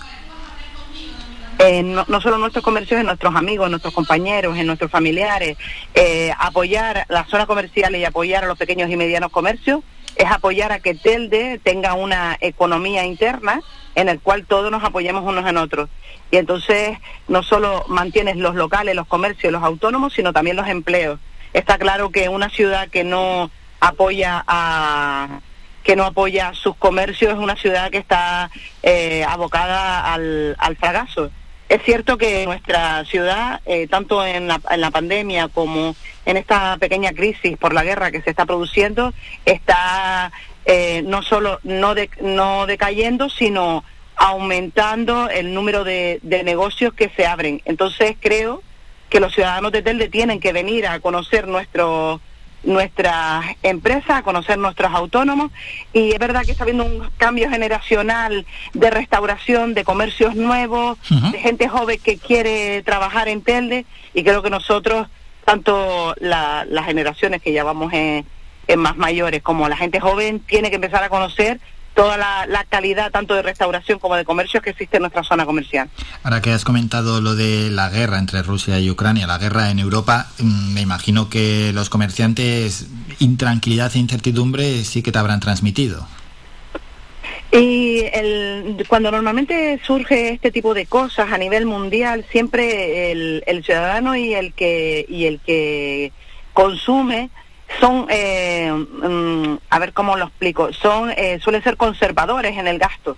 Ya. Entonces, cuando son conservadores en el gasto, eh, produce, produce un ahorro, que eso a la vez produce una paralización económica, porque sabes que la economía es circular, la economía si no circula, pues si tú no gastas, no, no consumen en la radio, después no consumen en la radio, no consumen en la eh, en lo que es eh, la restauración, aquella persona que no va a restauración no consumen zapatos nuevos y ropa nueva, es decir, que todos sepamos que la, la economía circular, si la economía se paraliza, pues termina afectando a todos el peque, el, el, eh, este ámbito de guerra, pues en pequeña escala, afecta a que la gente sea más eh, más ahorradora, más conservadurista, entonces por lo tanto paraliza eh, en, en nuestro consumo a pequeña escala en el municipio. Se, Se nota, nota, se en, estos meses, Sí. se ha notado en estos meses y por lo tanto el ayuntamiento, tanto como el ayuntamiento como los empresarios, la asociación de empresarios, pues intentan que esto eh, mm, afecte lo menos posible a nuestra zona comercial, que como te digo, eh, se está haciendo una comparación con Galdar porque somos las zonas comerciales ¿Mm? que ahora mismo estamos llevando impulso a la isla de Gran Canaria. ¿Se hace comparación o, o os fijáis también en lo que hacen en Galdar? No, no, nosotros, por ejemplo, date cuenta que nosotros Galdar, eh, eh, ni históricamente ni numéricamente, eh, con, conlleva el, el- el peso que tiene el municipio de Telde respecto a la isla de Gran Canaria. Nosotros intentamos eh, llevar la dinamización y el apoyo a mayor escala por el número de habitantes que nosotros tenemos. Ya, Pero bueno, siempre que, hay alguna actividad Telde- interesante en otro municipio, más o menos se puede trasladar a Telde.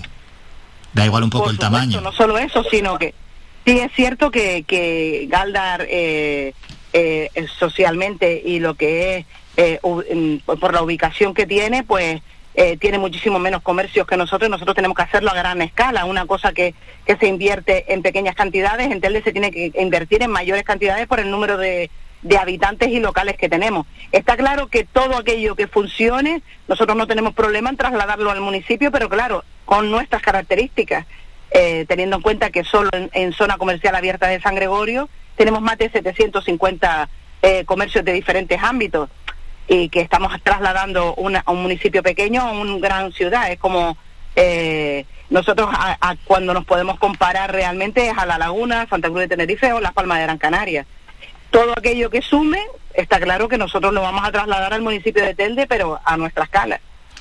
Bueno, pues eh, la eh, actividad también se puede ver en Instagram. Estoy viendo además mientras esté- estamos charlando con Lidia Mejías en Instagram Telde Express y bueno, en el buscador y ahí podéis ver también las diferentes imágenes que se han subido de la actividad. O esa preocupación que nos ha transmitido la concejala de Desarrollo Local por parte de los comerciantes, a lo que también lógicamente pues se tiene que sumar eh, la inflación y el precio ¿no? de la subida de la luz, combustibles y demás que afecta y afecta bastante. Y Lidia, antes de despedirnos, mm, vamos a adelantar en qué más está trabajando la concejalía. Pues nosotros en la concejalía ahora mismo, eh, una de las cosas que, que ahora mismo estamos volcados es en la selección del personal de, sabes que históricamente Telde ha tenido seis escuelas talleres, es lo máximo que ha tenido, escuelas taller o PFAE. Por primera vez en la historia tenemos siete y ahora mismo estamos eh, inmersos en la contratación de lo que es los equipos docentes de 140 personas eh, para este tipo de proyecto, que es programación de formación y empleo. Y queremos iniciar lo más pronto posible este, estos proyectos que son siete.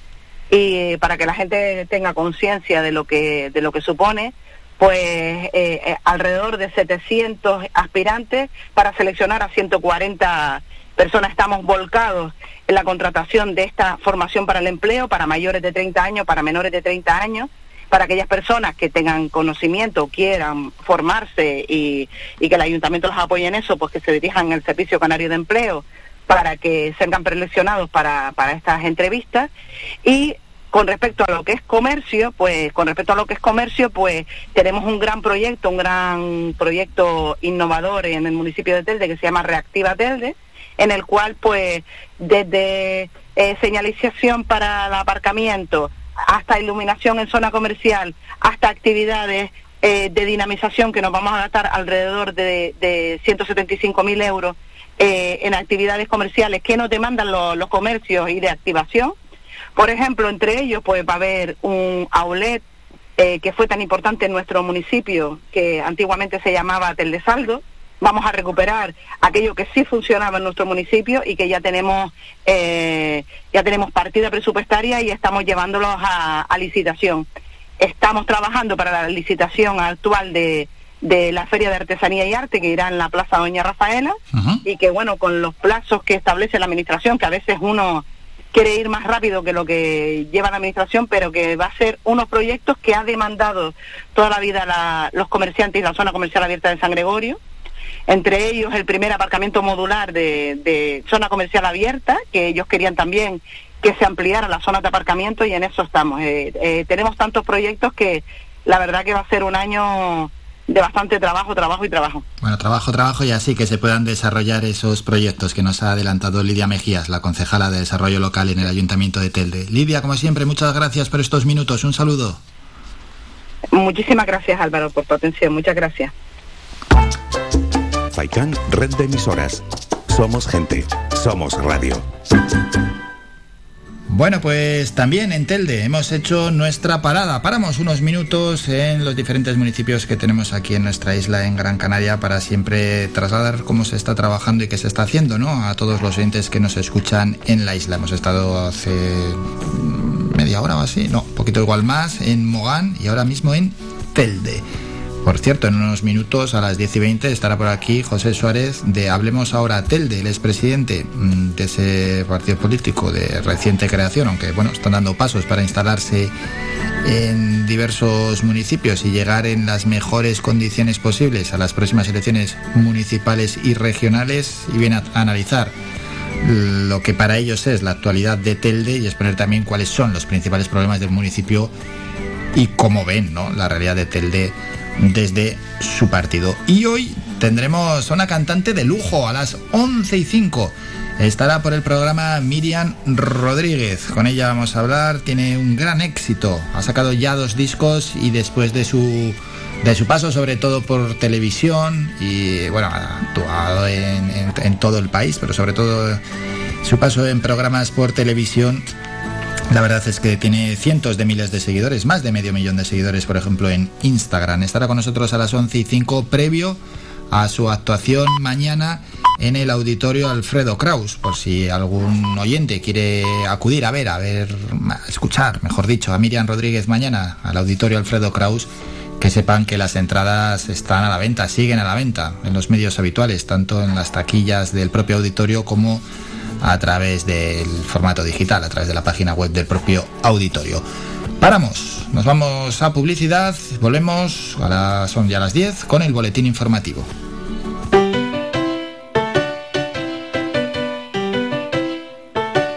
Estás escuchando Faikan Red de Emisoras Gran Canaria. Sintonízanos en Las Palmas 91.4. Faikan Red de Emisoras. Somos gente, somos radio.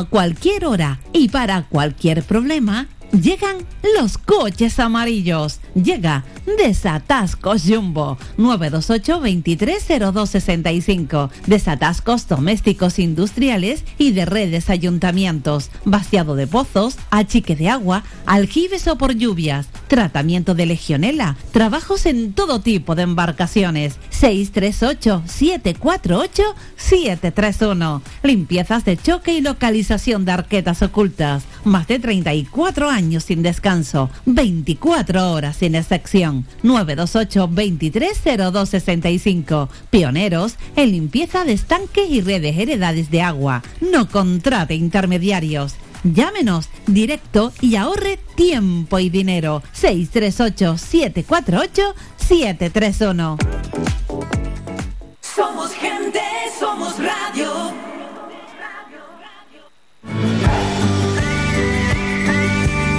Escuchas Las Mañanas de Faicán con Álvaro Fernández.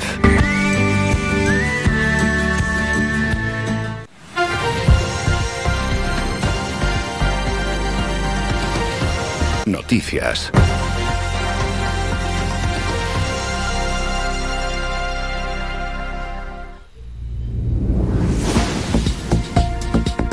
Momento ya para el boletín informativo de las 10 de la mañana. La Federación de Empresarios de Transportes de Canarias ha decidido sumarse a la huelga de transportistas después de considerar insuficiente la propuesta avanzada este pasado martes por la ministra de Transportes Raquel Sánchez en relación a un pago único de unos 1.000 euros por vehículo. Esto, señalan en un comunicado, dicen en absoluto compensa el extracoste de combustible medida, a la que suman el efecto muy negativo de que se anuncie el proyecto ministerial para subvencionar con 120 millones de euros a los cargadores con el objetivo de que contraten el traslado de mercancías en tren, que es más caro, dicen, en lugar del camión. Asimismo, en relación al Gobierno de Canarias, han expuesto su malestar por la falta de respuesta tanto durante el estado de alarma como en la actual crisis del combustible, ha comunicado la Federación de Empresarios de Transporte de Canarias a través de un comunicado. Vamos con la información de nuestros municipios en Telde. Acabamos de estar hablando con la concejala de Desarrollo Local, Lidia Mejías, de la actividad Telde Express. Y hay que añadir que Telde, el ayuntamiento, está habilitando Nuevas plazas de aparcamiento en Melenara que se suman a las 156 creadas en la carretera principal de acceso a este barrio, que fue reabierto reabierta la carretera este pasado martes tras su ampliación. El gobierno local ha habilitado ya una balsa de aparcamiento en Clavellinas con cerca de 50 plazas y está realizando trabajos para adaptar nuevas zonas en el ámbito de la costa y que puedan ser utilizadas como zona de parking con espacio para un centenar de vehículos aproximadamente. En estos momentos se han puesto a disposición de la ciudadanía unas 200 nuevas plazas de aparcamiento y a estas hay que añadir, por otro lado, las que ya se contemplan en el vial costero. En Ingenio, el Ayuntamiento de la Villa de Ingenio instala bandas de encarrilamiento podotáctiles en color amarillo en 20 pasos de peatones en la avenida Carlos V y en calles adyacentes para facilitar la accesibilidad sensorial a personas invidentes o con deficiencia visual. La iniciativa propuesta por el vecino de la zona, José Miguel Santana, cuenta con un presupuesto total de casi 15.000 euros financiados por el Cabildo de Gran Canaria. La concejala, mejor dicho, de accesibilidad del Ayuntamiento de la Villa de Ingenio, Lorena Quintana. En este caso, pues consiste en un proyecto de, accesibilidad sensorial donde hemos instalado bandas de encarrilamiento en 20 pasos de, peatones de la zona de, Carrizal. Este proyecto consiste en fomentar la, autonomía de personas con, con discapacidad visual para que puedan cruzar los pasos de peatones de una manera segura.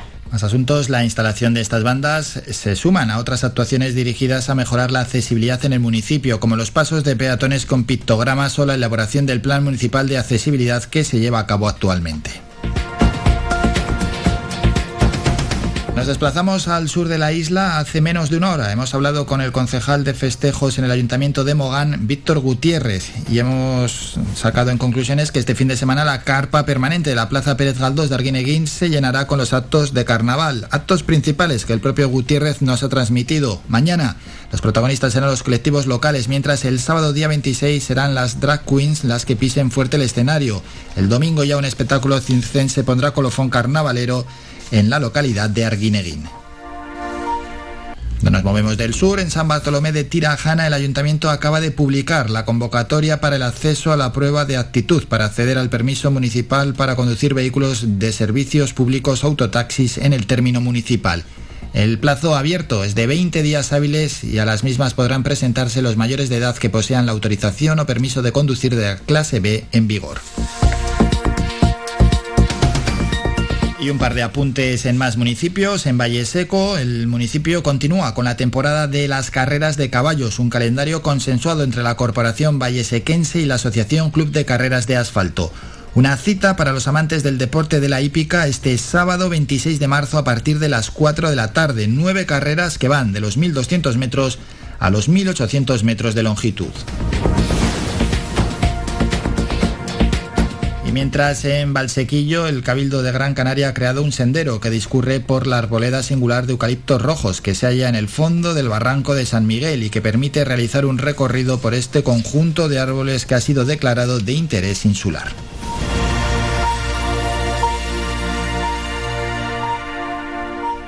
Terminamos con la información en Gran Canaria, volvemos a las 11 con un nuevo boletín informativo. Síguenos en nuestras redes sociales. Estamos en Facebook, Twitter e Instagram. Búscanos como Radio Faicán FM y descubre todas nuestras novedades. Antes lo hemos prometido en la sección de Twitter, Paulo Londra era tendencia, era la primera tendencia en nuestro país y lo sigue siendo por encima de Luis Roldán, incluso Mira alguno, Roldán, sí, Roldán ha fallecido. Paulo Londra estrenó Plan A, su primer tema desde 2019. Escuchamos Plan A. De tus amigos ando siempre en la nada. Se hace de noche y no llama. Me dice mejor mañana que ya tiene otro planes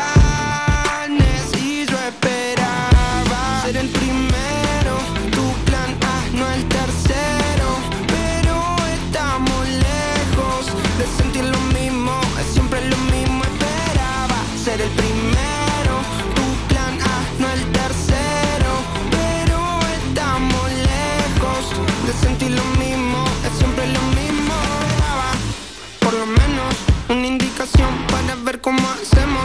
Si debo de mantenerme cerca o más lejos. Porque ahora pesa rápido y antes era lento. Ya no lo entiendo, estoy que me pierdo. En esas noches cuando fumo y bebo. Parece que soy un zombie, ando medio muerto.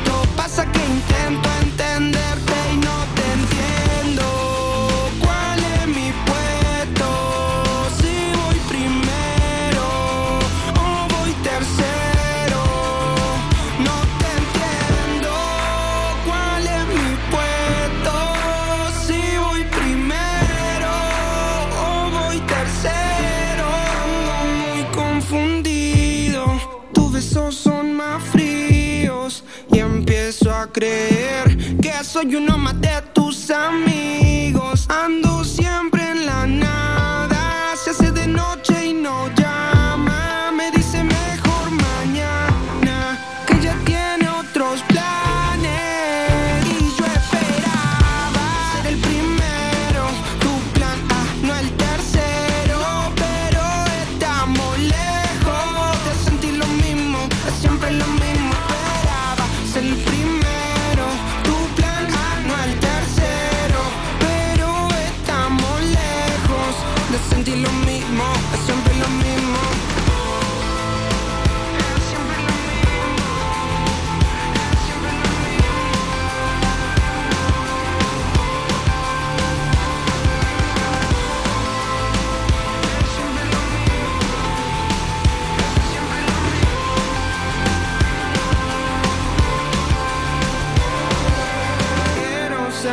que soy para ti. Porque siempre que nos vemos se me olvida decir.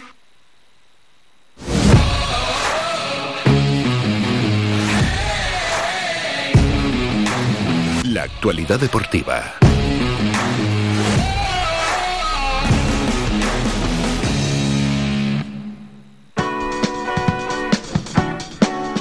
Estas horas todos los días eh, damos y dejamos unos minutos de información deportiva. Recordamos que hoy a las 2 de la tarde, siempre de lunes a viernes, desde las 2 hasta las 4, Faicán Deportivo, dirigido por Manolo Morales. Toda la información, opinión y análisis de nuestro deporte en Faicán Deportivo de la mano de Manolo Morales. Ayer, partido de baloncesto, victoria importante del Gran Canaria frente al Budunox en la Eurocup por 84-64, es decir, 20 puntos en- de ventaja para el equipo Gran Canarios. Nos fuimos al descanso con 3, pero fue clave el tercer cuarto, donde nos impusimos 26-12 al Budunox y luego ya eh, pues bueno, el partido estaba decidido, 17 de ventaja, llegamos al último cuarto, que encima también nos impusimos. 22-19, resultado final, como hemos dicho, eh, Gran Canaria 84, Budonox 64. Marcó, bueno, estuvo Balcerowski con una anotación de 15 puntos o Dylan Ennis con 14 puntos como en este caso máximos anotadores, aunque Siley fue el máximo anotador del partido, es un jugador del Budunox con 19 puntos. De esta manera, lógicamente, el Club Baloncesto Gran Canaria sigue líder de su grupo en la Eurocup, ha encadenado ya tres mm, victorias consecutivas, 12 partidos ganados, 4 perdidos. El Budonox, un buen equipo, es tercer clasificado con 9 victorias y 7 derrotas.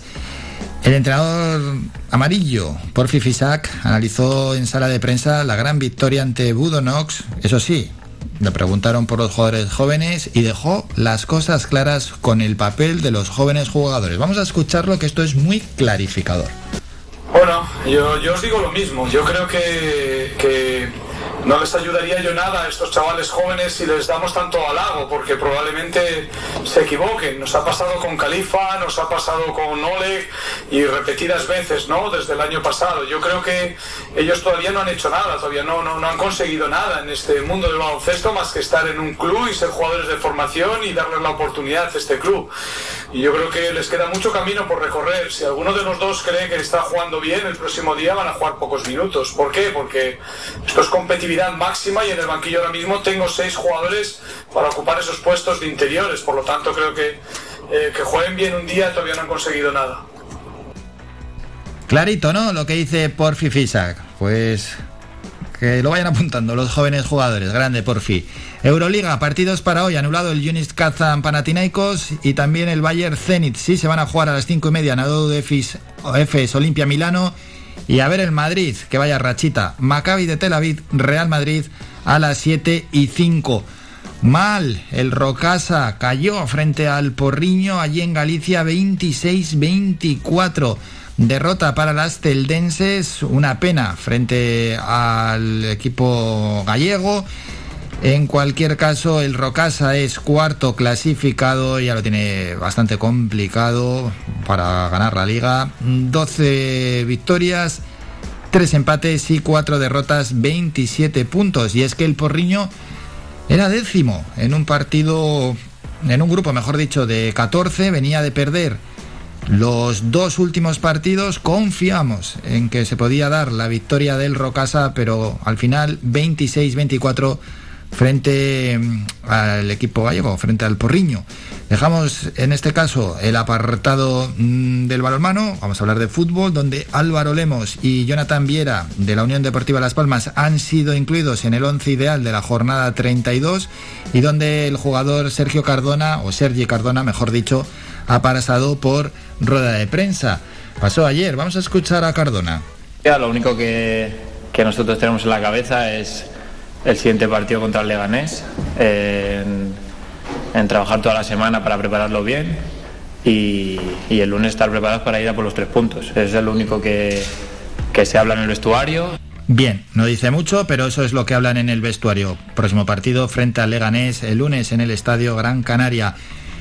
Cambiando, que no es un equipo que nos pille en nuestra isla, pero bueno, el Aris perdió en la Challenge Cup femenina frente al Scandici, bueno, victoria clara ¿eh? para el Scandici, 25-12, 25-12, 25-10.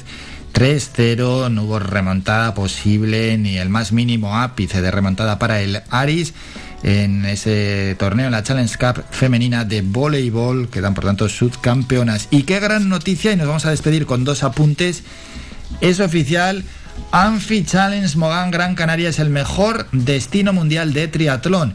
Y es que la competición Anfi Challenge Mogán Gran Canaria ha sido reconocida a nivel internacional en los premios Challenge Family Awards como Best Race Venue, es decir, mejor destino competitivo de toda la red Challenge Family en el mundo.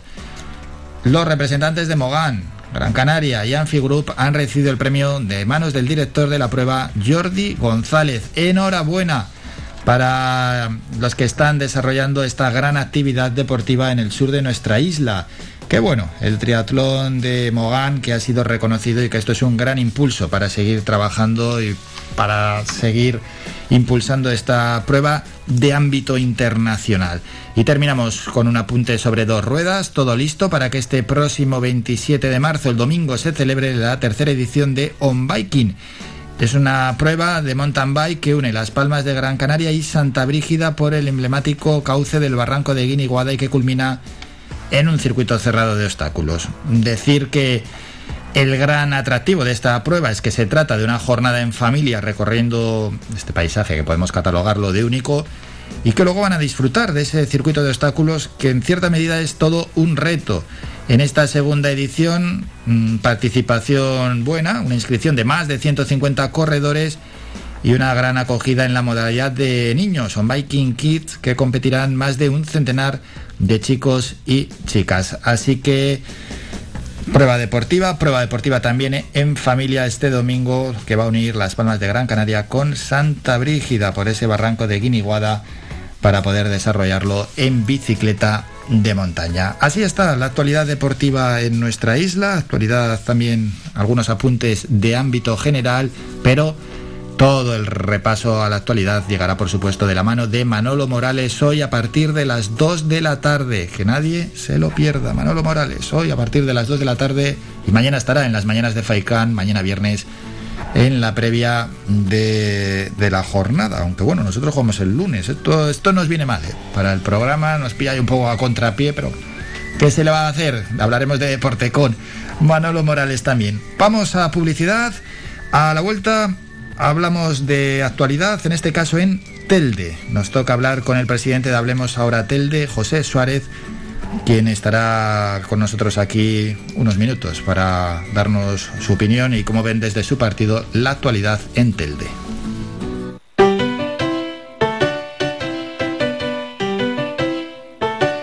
Estás escuchando Faikan Red de emisoras Gran Canaria. Sintonízanos en Las Palmas 91.4. Faikan Red de emisoras. Somos gente. Somos radio.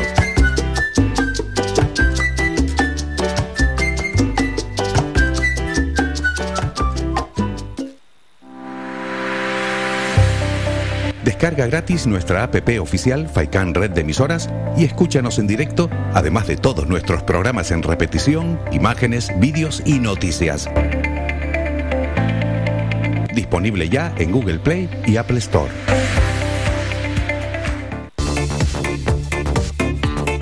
Si vienes a Tejeda o Artenara, busca los mejores productos locales, fruto del esfuerzo de muchas personas que día a día trabajan para mantener sus tradiciones de generación en generación. En Supermercado Udaco Artenara y Panadería de Artenara Abraham Romero puedes encontrar muchos de estos productos, pero además el pan de Artenara, los mejores panes de la cumbre de Gran Canaria. Compruébalo en nuestras tiendas de Artenara y Tejeda o búscanos en Facebook, Twitter o Instagram. Supermercado Udaco Artenara y Panadería de Artenara Abraham Romero.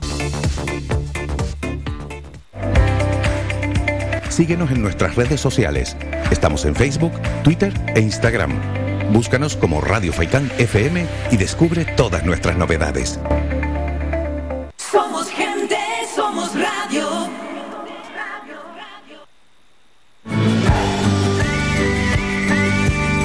Escuchas Las Mañanas de Faicán con Álvaro Fernández.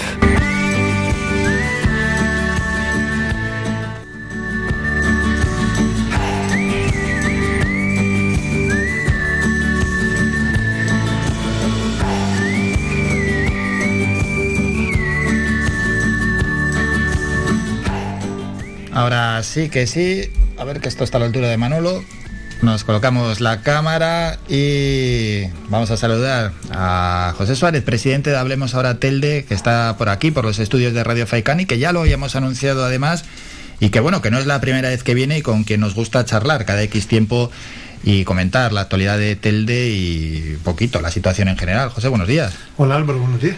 Mm, bueno, antes de nada, me imagino que preocupado, ¿no? Por la situación actual, ya dos años de pandemia, pero sobre todo por lo que está sucediendo en esa guerra entre Ucrania y Rusia, bueno, guerra en Europa, De verdad que sí, de verdad que es, eh, es terrible, terrible lo que está pasando. Eh, llevamos unos, unos años entre la pandemia, el volcán, el volcán de La Palma y ahora pues toda esta guerra con la cantidad de, de- de refugiados que están, que están saliendo de, de allí.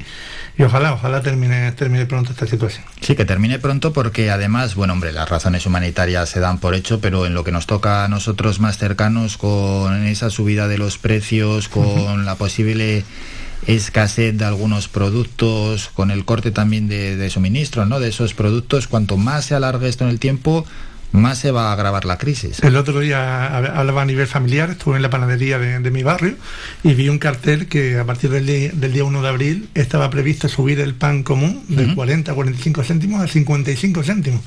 Ten en cuenta que con un euro no compras dos panes. No. Estamos hablando que todo está subiendo muchísimo, la inflación vemos que está ahí desbordada y, y las familias lo están pasando cada vez peor. Así es, y los negocios, lo que estamos comentando también, ¿eh? esa subida de los precios que a ellos les influye, el combustible, la electricidad, etcétera, las materias primas que a ellos les llegue, si encima ya llegan encarecidas, pues es que no queda otra que, que subir los precios. Bueno, vamos a ver ¿eh? si esto termina pronto, que los precios luego vuelvan a su ser, porque si no al final vamos a perder muchísimo poder adquisitivo. Mm, Hablemos ahora, que sigue, sigue creciendo, ¿no? ¿Cómo se está expandiendo el partido por, bueno, por nuestra isla? Sí, cada vez más, más municipios. Creo que en estos últimos días hemos sumado a Firgas y a Moya, y a Moya y creciendo pues muchísimo en, en muchos municipios. Y aquí en Terle pues trabajando, trabajando muchísimo Álvaro. Yo creo que la gente ya va conociendo los equipos y las personas con Pero las la que... gente quiere participar en la política o Pues- cuesta mucho buscar Pues cada vez, cada vez más gente. Yo te hablo de, de que es lo que trato, trato día a día. la, la gente ha pasado pues un poco el momento del cabreo con, con los políticos de siempre, a ver que ahora se ponen todas las pilas a un año de las elecciones, se están dando cuenta lo que, lo que hay, la gente está muy, muy mosqueada y con ganas de participar y apoyando los, los proyectos, los proyectos interesantes y que, y que traen realidades. Es lo que siempre he dicho Álvaro, aquí no se trata de vender motos, sino traer realidades a las soluciones de los problemas de Telde. Hmm, su partido que de cara a las elecciones autonómicas, y ahora ya hablamos de, de Telde, bueno, ya lo hablamos con el presidente insular, de hecho en este partido va a ir junto con contigo, ¿no? Con, contigo a nivel autonómico, sí. Yo creo que lo explicó perfectamente el otro día. Todos sabemos la ley electoral que tenemos a nivel autonómico y los mínimos que hay que tener para presentarnos y varias conversaciones con, con partidos de nuestro espectro ideológico. En el que podamos ir juntos y tener una voz, una voz seria en el Parlamento de Canarias y cuando sean las elecciones generales también a nivel nacional. Hmm, Vamos a bajar un poco ya también a la calle, a conocer qué trasladan los ciudadanos, a, bueno, porque por ejemplo hablemos ahora, es un partido que le gusta mucho estar a pie de calle, ir preguntando a la ciudadanía cuáles son las preocupaciones y esas, y esas quejas vecinales.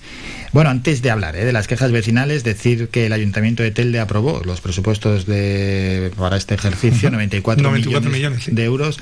¿Qué le parecen esos presupuestos? Pues nada, que esperemos que no pase como lleva pasando los últimos años, que sobren 15, 20 millones de euros del presupuesto de superávit que no, que no se pueden ejecutar por falta de, de diligencia administrativa de, de nuestros gobernantes, pese a las necesidades que hay en el ayuntamiento, en, en el municipio de Telde. Aquí hablamos de eh, presupuestos expansivos, expansivos, pero esos presupuestos expansivos pare- pare- parece que no tienen, no llegan a donde tienen que llegar. Donde tienen que llegar, me imagino que en las quejas vecinales así se ha transmitido, ¿no? ¿Qué quejas vecinales eh, van transmitiendo lo- los ciudadanos de Telde, los teldenses a- al Ah, partido? Álvaro, a mí me llama mucho la atención cuando comentas que Hablemos Oratel le gusta estar cerca de los vecinos, cerca de los, de los barrios. Debería ser lo normal, lo normal en los partidos políticos porque la realidad de los problemas de Telde no se ven desde un despacho sentado ni desde una sede sentado en medio de, de San Gregorio. Se ve cercano a los pueblos que- y al barrio, que es lo que está haciendo Hablemos Oratel.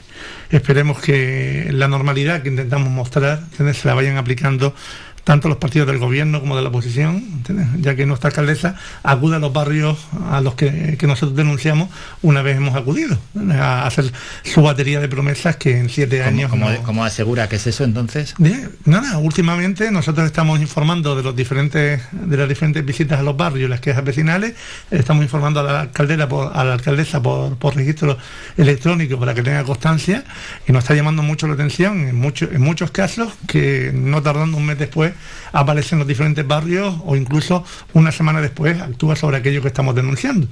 Fíjate, hace una semanita denunciamos el estado del parque biosaludable del Parque de la Garita, eh, del Paseo de la Garita, y bueno, una semana después ya no estaban, ya están quitados, y bueno, es, es ineludible que un gobierno funcione a golpe de, de quejas y de, y, de, y de denuncias, incluso a instituciones supramunicipales porque no tiene plan ninguno. Y la oposición, pues, eh, ni se le ve ni se le escucha. Y esas quejas vecinales, bueno, ha comentado lo de la garita, pero vamos con todo el municipio, principalmente en qué se centran eh, los teldenses. Yo creo que las prioridades que, que hemos marcado nosotros están, están claras y, la- y las quejas de los vecinos, Álvaro. ¿De qué se queja la gente? Del estado de los barrios. Los barrios, lo de siempre. Las carreteras que nos asfaltan y las que se rebachean es solamente ese pisquito y muchas veces se quedan los laterales o el resto de la carretera eh, de, de mala manera. Presupuestos de 94 millones de euros para, para tener dinero nada más para rebachear. Eh, se quejan de las aceras en mal estado, se quejan de los contenedores rotos y oxidados, se quejan de la falta de una recogida selectiva en condiciones, se quejan de las familias que tienen necesidades sociales. Eh, en algo tan básico como son derivación de alimentos hacia entidades del, del banco de alimentos que deberían salir en una semana, en días, muchas, muchas veces están tardando dos meses. Dos meses que las familias se tienen que buscar la vida para poder, para poder comer. Se quejan de dónde van los 94 millones de euros. Del presupuesto municipal de Telde. Se, crean de- se, se- se quejan de la situación de desempleo, de, de- de que no hay oportunidad de jóvenes. Nuestros mayores, ¿entiendes? que no les abren sus centros de mayores cuando en otros municipios se están abriendo. La- la- ¿entiendes? de, de un poco de la gestión general de este gobierno. Por puntos, entonces, eh, ha comentado la limpieza. El Ayuntamiento de Telde está llevando esas operaciones de choque, de limpiezas, eh, concretamente van a una zona concreta, a un barrio, limpian lo máximo posible y, bueno, pues esa es, es la acción que están llevando con, con lo que tienen en estos momentos contratado. ¿Está funcionando? ¿No está funcionando? Eh, Álvaro, llegan, limpian un día y, y- y no, y no aparecen más. Eh, Aquí no se puede actuar, como te dije al principio, a un año, un año antes de las elecciones. Eh, Aquí un gobierno serio tiene que trabajar desde el primer día hasta el último. El último y derivar, porque al final los políticos no somos otra cosa, Álvaro, que gestores del dinero público. Al final se trata de invertir ese dinero donde tiene, donde tiene que invertirse, que es en los servicios a los ciudadanos, no en, en futuras aperturas por motivos políticos, porque queda muy bien inaugurar cosas. Ahora estamos viendo, con todo mi respeto a los vecinos de la zona de Melenar y Salinetas, que seguro que merecen un gran parque, pero estamos viendo ahora mismo 800.000 euros que se van a gastar en la, en la zona de Melenar en hacer un nuevo parque, cuando hay más de 80 parques en Telde cayéndose a cachos. Señores, es, eh, es- es ser un poquito coherente en la gestión del dinero público. Ahora estamos viendo, eh, no, como denunciamos en su momento, no previeron la falta de aparcamientos, ¿eh? ahora corriendo, intentando buscar eh, cualquier solar por cualquier lado donde, donde meter aparcamiento, perjudicando al sector empresarial, a, a los vecinos, no, no son formas de, de gestionar. Bueno, transmiten, eh, o, bueno, está transmitiendo José Suárez que los ciudadanos le transmiten a él, ¿no? Ese deterioro de los barrios, de aceras, de calles, de carreteras. Al final hay mucho por hacer, ¿eh? Porque en todo el municipio, si uno se da una vuelta, es que hay muchas zonas muy deterioradas. ¿Eso qué es? ¿Pero por el abandono que ha habido durante décadas? Álvaro, abandono de décadas y que aquí simplemente es lo que te digo, se actúa un año antes de las elecciones. Aquí en Telde se hace política para ganar elecciones, no se hace política para gestionar Telde. Eh, Aquí hay que, hay, que, hay que poner ahora las cuadrillas de convenios a trabajar por todos lados, hay que, hay, que, hay que limpiar por todos lados y hay que tapar por donde sea. Señores, ¿qué llevan ustedes? ¿Qué lleva nuestra señora alcaldesa? ¿Qué lleva el señor Héctor Suárez? Nuestra señora alcaldesa, entre unas cosas y otras, lleva siete años en el gobierno municipal. No tenemos plan de ajuste desde enero del año pasado. ¿Por qué, por, por qué no ha cambiado la situación? No, no, no son maneras, Álvaro. Sobre los servicios sociales, su partido se suele quejar bastante. ¿Nota que ha mejorado algo los servicios sociales en Telde con la incorporación de más trabajadores? el otro día hablaba yo con varias trabajadoras sociales, Álvaro, y 200 expedientes están llevando a veces trabajadores sociales del Ayuntamiento de Tel. ¿Cómo se puede hacer una gestión de, en condiciones y un seguimiento a las familias de esa manera? Hemos pedido y incluso a través de los recursos que tiene Hablemos ahora Tele, tanto jurídicos como sociales, nos hemos puesto a disposición del concejal de servicios sociales, de su asesora y de la alcaldesa para intentar echar una mano y ayudar a las familias en todo lo, en todo lo que podamos no responden. Es su interés político simplemente. Estas personas, yo ayer tenía una reunión, Álvaro, y, y se lo decía a la gente, por supuesto que tras las próximas elecciones me gustaría tener la posibilidad con mi equipo de poder gestionar y llevar a cabo los proyectos que, prepara- que preparamos y que presentaremos a- al, al- al- al municipio de, de Telde. Eh, pero lo importante, lo realmente importante, es que no se siga apostando por lo de siempre porque lo de siempre ha tenido más que de, más, más que de sobra tiempo, tiempo y no han hecho nada. Es apostar por algo diferente. En estos, en el asunto de los servicios sociales, cuando se han reunido con familias desfavorecidas, algunas en situación bastante triste y bueno, personas también a título individual, en una situación incluso dramática, mm, ellos qué os transmiten, qué es lo que necesitan en ese momento, qué echan en falta de menos. Alimentos muchas veces. Alimentos. ¿eh? Alimentos. Simplemente algo tan, tan de lujo como comer. Como ¿Entiendes? Personas ¿entiendes? Que, que- que tienen que hacer virguerías, acudiendo a Caritas para que le den unas tarjetas para poder comprar eh, comprar eh, co- co- comida. Eh, acudiendo a Cruz Roja para que le den frutas y verduras. Acudiendo a entidades de reparto del Banco de Alimentos para que les dé ayudas de emergencia, porque las derivaciones tardan un mes y medio en salir. Después, pues obviamente, que las ayudas a nivel administrativo, ¿entiendes? que lo que es la PSI, todo este tipo de aspectos. Pero ¿qué es lo importante? Como hablaba yo el otro día con varias familias. Por supuesto que hay que ayudar a las familias en momentos que lo estén pasando mal. Pero lo importante es ese seguimiento para ayudar a salir y un proyecto de empleo serio de empleo serio y de formación seria que permita a la gente salir de esa situación, Álvaro, y, no, y no que se cronifique por generaciones. Pues es un tema también trascendente ¿eh? e importante. Me llegaba antes una notificación que lleva cerrado el Polideportivo Paco Artiles un año. Y al verlo digo, bueno, pues se lo voy a preguntar a José Suárez. El todos sabemos lo que pasó con el Paco Artiles, la gestión que hubo ahí con Lude y nuestro ayuntamiento y todos los problemas que tuvieron con los trabajadores. Y, y- y desgraciadamente, por mucho que corran por, por, su- por la situación administrativa en la que lo dejaron, va a ser muy, muy difícil. Es que abra, que abra pronto el, el Paco Artiles. Ya veremos ahí qué es lo que pasa con el, con el de la Barranquera, la Barranquera, porque tengo claro que estarán buscando alguna solución para in- inaugurarlo antes de las elecciones, porque si no se va a notar, se va a notar mucho. ¿Entiendes? Pero Ya es que dos cerrados es, es- es- es increíble. es muy llamativo es que increíble. Telde tenga así dos polideportivos cerrados. Es increíble que la ciudad del deporte, ¿entiendes? la antigua ciudad del deporte de Telde, tenga su, eh, sus instalaciones deportivas, las canchas cayéndose a cacho. Y lo que me responde el concejal de deportes el otro día es que están estudiando un plan para poder a- adecentarla, lo que no me dijo ni con qué dinero ni cuándo. Bueno, al final es estudio, estudio, pero lo que sí hay, ¿entiendes? y que siempre denuncio, son 27 asesores en el Ayuntamiento de Telde. Yo no tengo absolutamente nada contra los asesores del Ayuntamiento de Telde.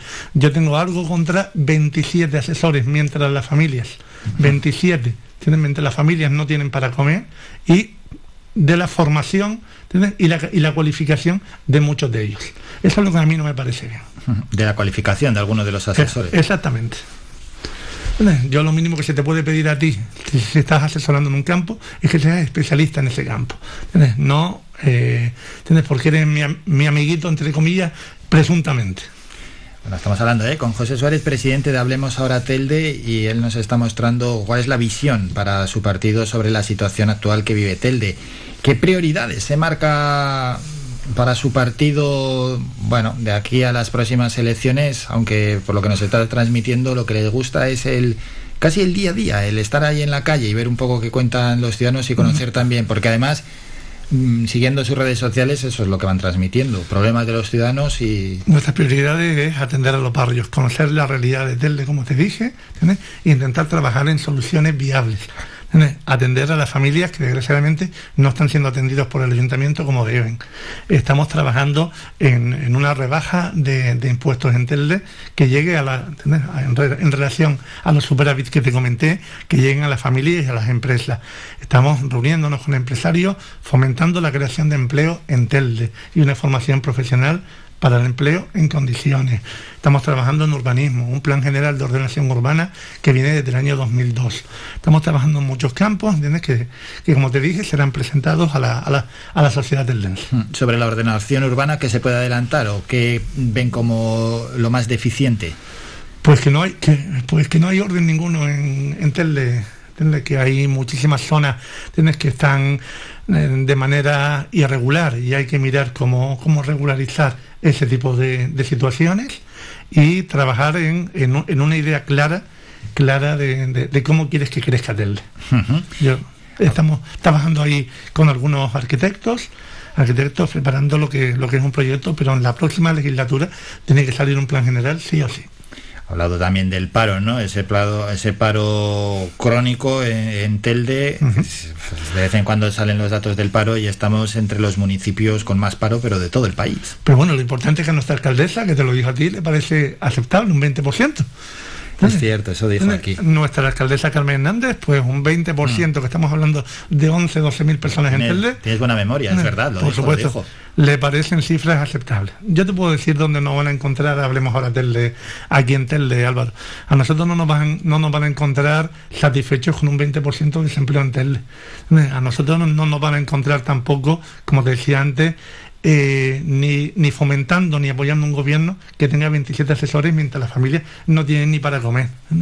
A nosotros tampoco nos van a encontrar, vamos a poner presuntamente ahí, ofreciendo puestos de trabajo a cambio de bolsas de votos. No nos van a encontrar. Pero eso se hace. Vamos a hablar presuntamente, pero todo el mundo sabe lo que pasa, lo que pasa y no es un, no es nada, nada que se le esconda a, la gente. Aquí lo que hay que hacer es fomentar un proyecto de formación profesional para el empleo en condiciones, formar a la gente condiciones adecuadas para los empresarios que fomenten empleo. No es, no, no es tan complicado. Es trabajar ahora que habla de la formación eh, para el empleo, hace unos minutos ha estado Lidia Mejías, la concejala de desarrollo local aquí en el ayuntamiento, y ha hablado que se van a desarrollar, no sé si ha dicho 6, 7 PFAES. Ha hablado que es un número interesante. Y desarrollo local, pues ha estado mucho tiempo Álvaro eh, enseñando a hacer currículum y dando algún cursito de informática en condiciones. Cuando desarrollo local, si se reuniera con los empresarios, verían realmente qué es lo que, eh, eh, en, qué tienen que formar a las personas para los empresarios. Se reúnan y, y, hagan su trabajo, que para eso se les paga. ¿Cuál considera que debería ser, en este caso, el papel que juega Telde dentro de nuestra isla en lo que se refiere al turismo? Pues muy, muy importante. Tenemos gran parte del aeropuerto en nuestro municipio. Tenemos el puerto a un paso tenemos yacimientos arqueológicos. Yo siempre pongo el ejemplo de Galda. Galda puede hacer cosas, cosas mejor o cosas peor, pero vemos ahí como con la cueva pintada de Galda, han hecho una derivación que han crecido alrededor, alrededor de ellos económicamente y turísticamente. Aquí el otro día estuve en Cuatro Puertas, visitando el barrio Cuatro Puertas, cayéndose a cachos en la mitad de la alambrada. Te vas abajo a Tufia, tres cuartas partes lo mismo. Te vas a la zona de Centro, igual. Te vas a varios eh, barrios de la zona de, de medianías altas, en la que incluso hay antiguos molinos de gofio hidráulicos, que serían una, una, riqueza, riqueza maravillosa a nivel de, turístico, incluso para nuestros escolares, y ahí están llenos de, ratas, llenos de matorrales. Hay que trabajar, señores hay que trabajar en ese tema Canarias, vive del turismo. nos guste, guste o no. Y Telde, aquí nos vamos a convertir Telde, porque no es la idiosincrasia teldense, en, en un Mogán o en un playa del inglés, por, con hoteles y apartamentos por todos lados. Pero no podemos vivir de espaldas a un turismo sostenible y tener nuestras, nuestras riquezas históricas y culturales en condiciones y potenciadas. El otro día me decía una vecina de cuatro puertas, mira, es que cobran un euro, dos euros para entrar a cuatro puertas y no estaría de esta manera. Y tiene toda, toda la razón. Y bueno, un par de cuestiones ya antes de despedirnos, José. Eh, un año y un mes le queda ya a este equipo de gobierno. ¿Cómo lo ves? Por cierto, dentro del equipo de gobierno es cierta unidad. ¿Cómo veo este, este año y un mes que queda este gobierno, Álvaro? Pues corriendo. Corriendo sin tino, haciendo cosas por todos lados, para que no se note que han estado tres años de brazos cru- cruzados y con tel de hundido.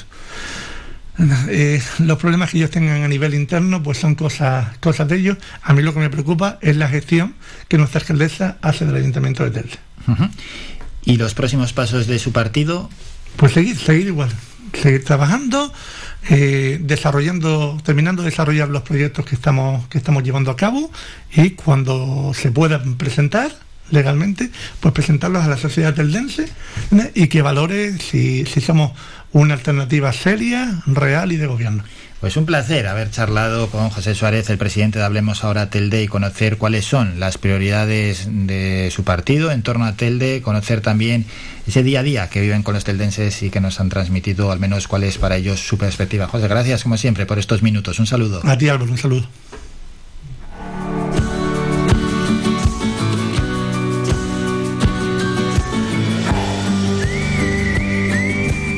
Bueno, pues seguimos en las mañanas de Faikán, son las 11 menos 20 minutos de la mañana, irán pasando diferentes protagonistas por el programa. Vamos a recordar que a las 11 y 5 estaremos con la cantante Miriam Rodríguez, cantante conocida, ya ha sacado dos discos con cientos de miles de seguidores en sus redes sociales y que estará mañana viernes en el auditorio Alfredo Kraus.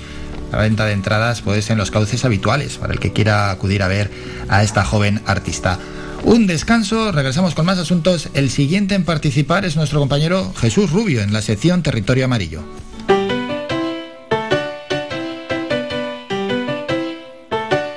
Estás escuchando Faikan Red de emisoras Gran Canaria. Sintonízanos en Las Palmas 91.4. Faikan Red de emisoras. Somos gente, somos radio.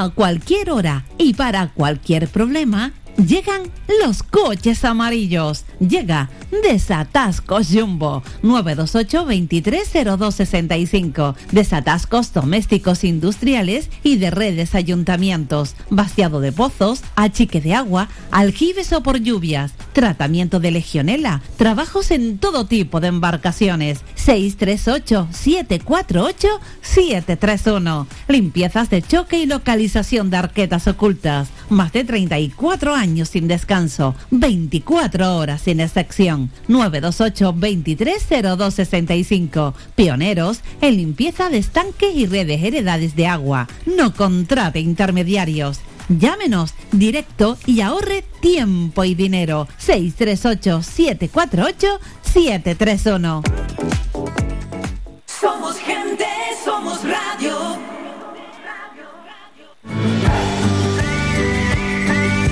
Escuchas Las Mañanas de Faikán con Álvaro Fernández.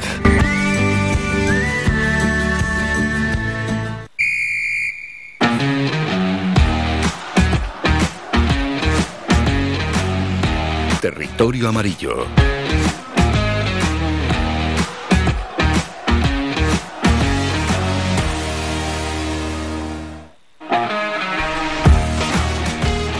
Todos los jueves a estas horas charlamos unos minutos de deporte con nuestro compañero Jesús Rubio en la sección Territorio Amarillo. Jesús, buenos días. Muy buenos días Álvaro, ¿qué tal? Bien, realmente bien y deseando charlar unos minutos sobre actualidad deportiva. Bueno, antes de nada, nos salimos un poco de nuestros equipos y... porque es que esto hay que comentarlo. Esa resaca que ha dejado, estamos hablando de fútbol, ¿eh? El Barça Real Madrid o Real Madrid eh, Fútbol Club Barcelona, ese 0-4, preguntarte personalmente cómo lo viste y cómo has, has vivido todo lo que sucedió y luego pasó después. Álvaro, yo creo sinceramente que es la confirmación de que el Barcelona ha vuelto. Ya no solo resultados, sino la manera en la que ha conseguido ese resultado. Para mí fue un equipo que atropelló al Real Madrid. Real Madrid no dio muestra ni signos de ser el líder de la categoría y un Fútbol Club Barcelona que muchos se preguntan qué hubiese sido este equipo si Xavi hubiese llegado de principio de temporada. La verdad que el entrenador catalán está empezando a dejar algún detallito de los que dejó en, su- en sus inicios Pep Guardiola. El Fútbol Club Barcelona ahora mismo es un equipo bastante más reconocible a lo que nos tenía acostumbrados y para los que muchos hablaban de crisis, la crisis al Fútbol Club Barcelona le duró prácticamente una vuelta la era post-Messi. Parece que tras una vuelta, es cierto, bastante nefasta en la que dejaron fuera de Champions League y tuvo que ir a Europa League, ahora el Barcelona. Mira hacia el futuro con jugadores muy prometedores, un entrenador que de verdad vale la pena y son todos buenos buenos augurios porque también el regreso de Ansu Fati, entonces el Barcelona yo creo que está en un estado muy dulce, máximo favorito a ganar la Europa League y en Liga, quién sabe si no, todavía le puede apretar un poco las tuercas al Real Madrid por el campeonato. Bueno, pues es posible ¿eh? que incluso le apriete las tuercas al Real Madrid. Veremos a ver, tiene que hacer una gran remontada, ganar absolutamente todo y el Madrid pinchar, pero final el fútbol, el fútbol es fútbol y según se va, si se van recortando los puntos, el nerviosismo empieza a cambiar de bando. Bueno, esa resaca del Barça Madrid que por supuesto queríamos comentar, pero vamos ya con la Unión Deportiva Las Palmas que ha dejado una resaca agradable. El partido frente al Valladolid, un equipo que no deja de sorprendernos, Jesús, para lo bueno y para lo malo, porque hay que recordar que la semana pasada todos, porque Jesús, Manolo, yo, todos poníamos en la porra victoria del Valladolid, que va, victoria de la Unión Deportiva de Las Palmas con el gol de Sadiku.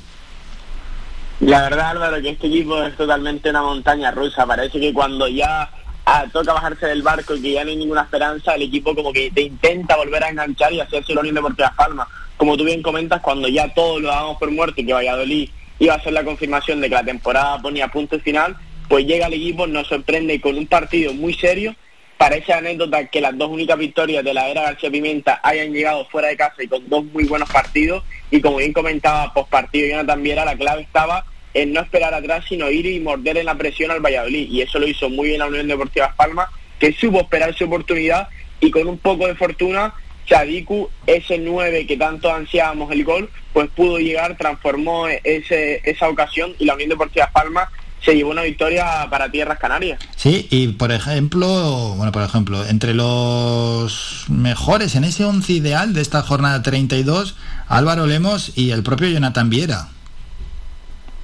Exacto, Jonathan Viera yo creo que, está bien claro, ¿no? Al fin y al cabo es el, es el tío vivo de esta Unión Deportiva Palmas y sobre todo el que potencia al equipo tanto en, la, en esa primera presión como después para lanzar el equipo a la contra y, y Álvaro Lemos sí que ha sido a lo largo de la temporada un jugador más cuestionado porque ofensivamente ha tenido muy buenas muy buenas etapas en el, en el equipo, pero defensivamente siempre ha sido como su gran problema y siendo un lateral pues nos ha dejado bastante disgusto.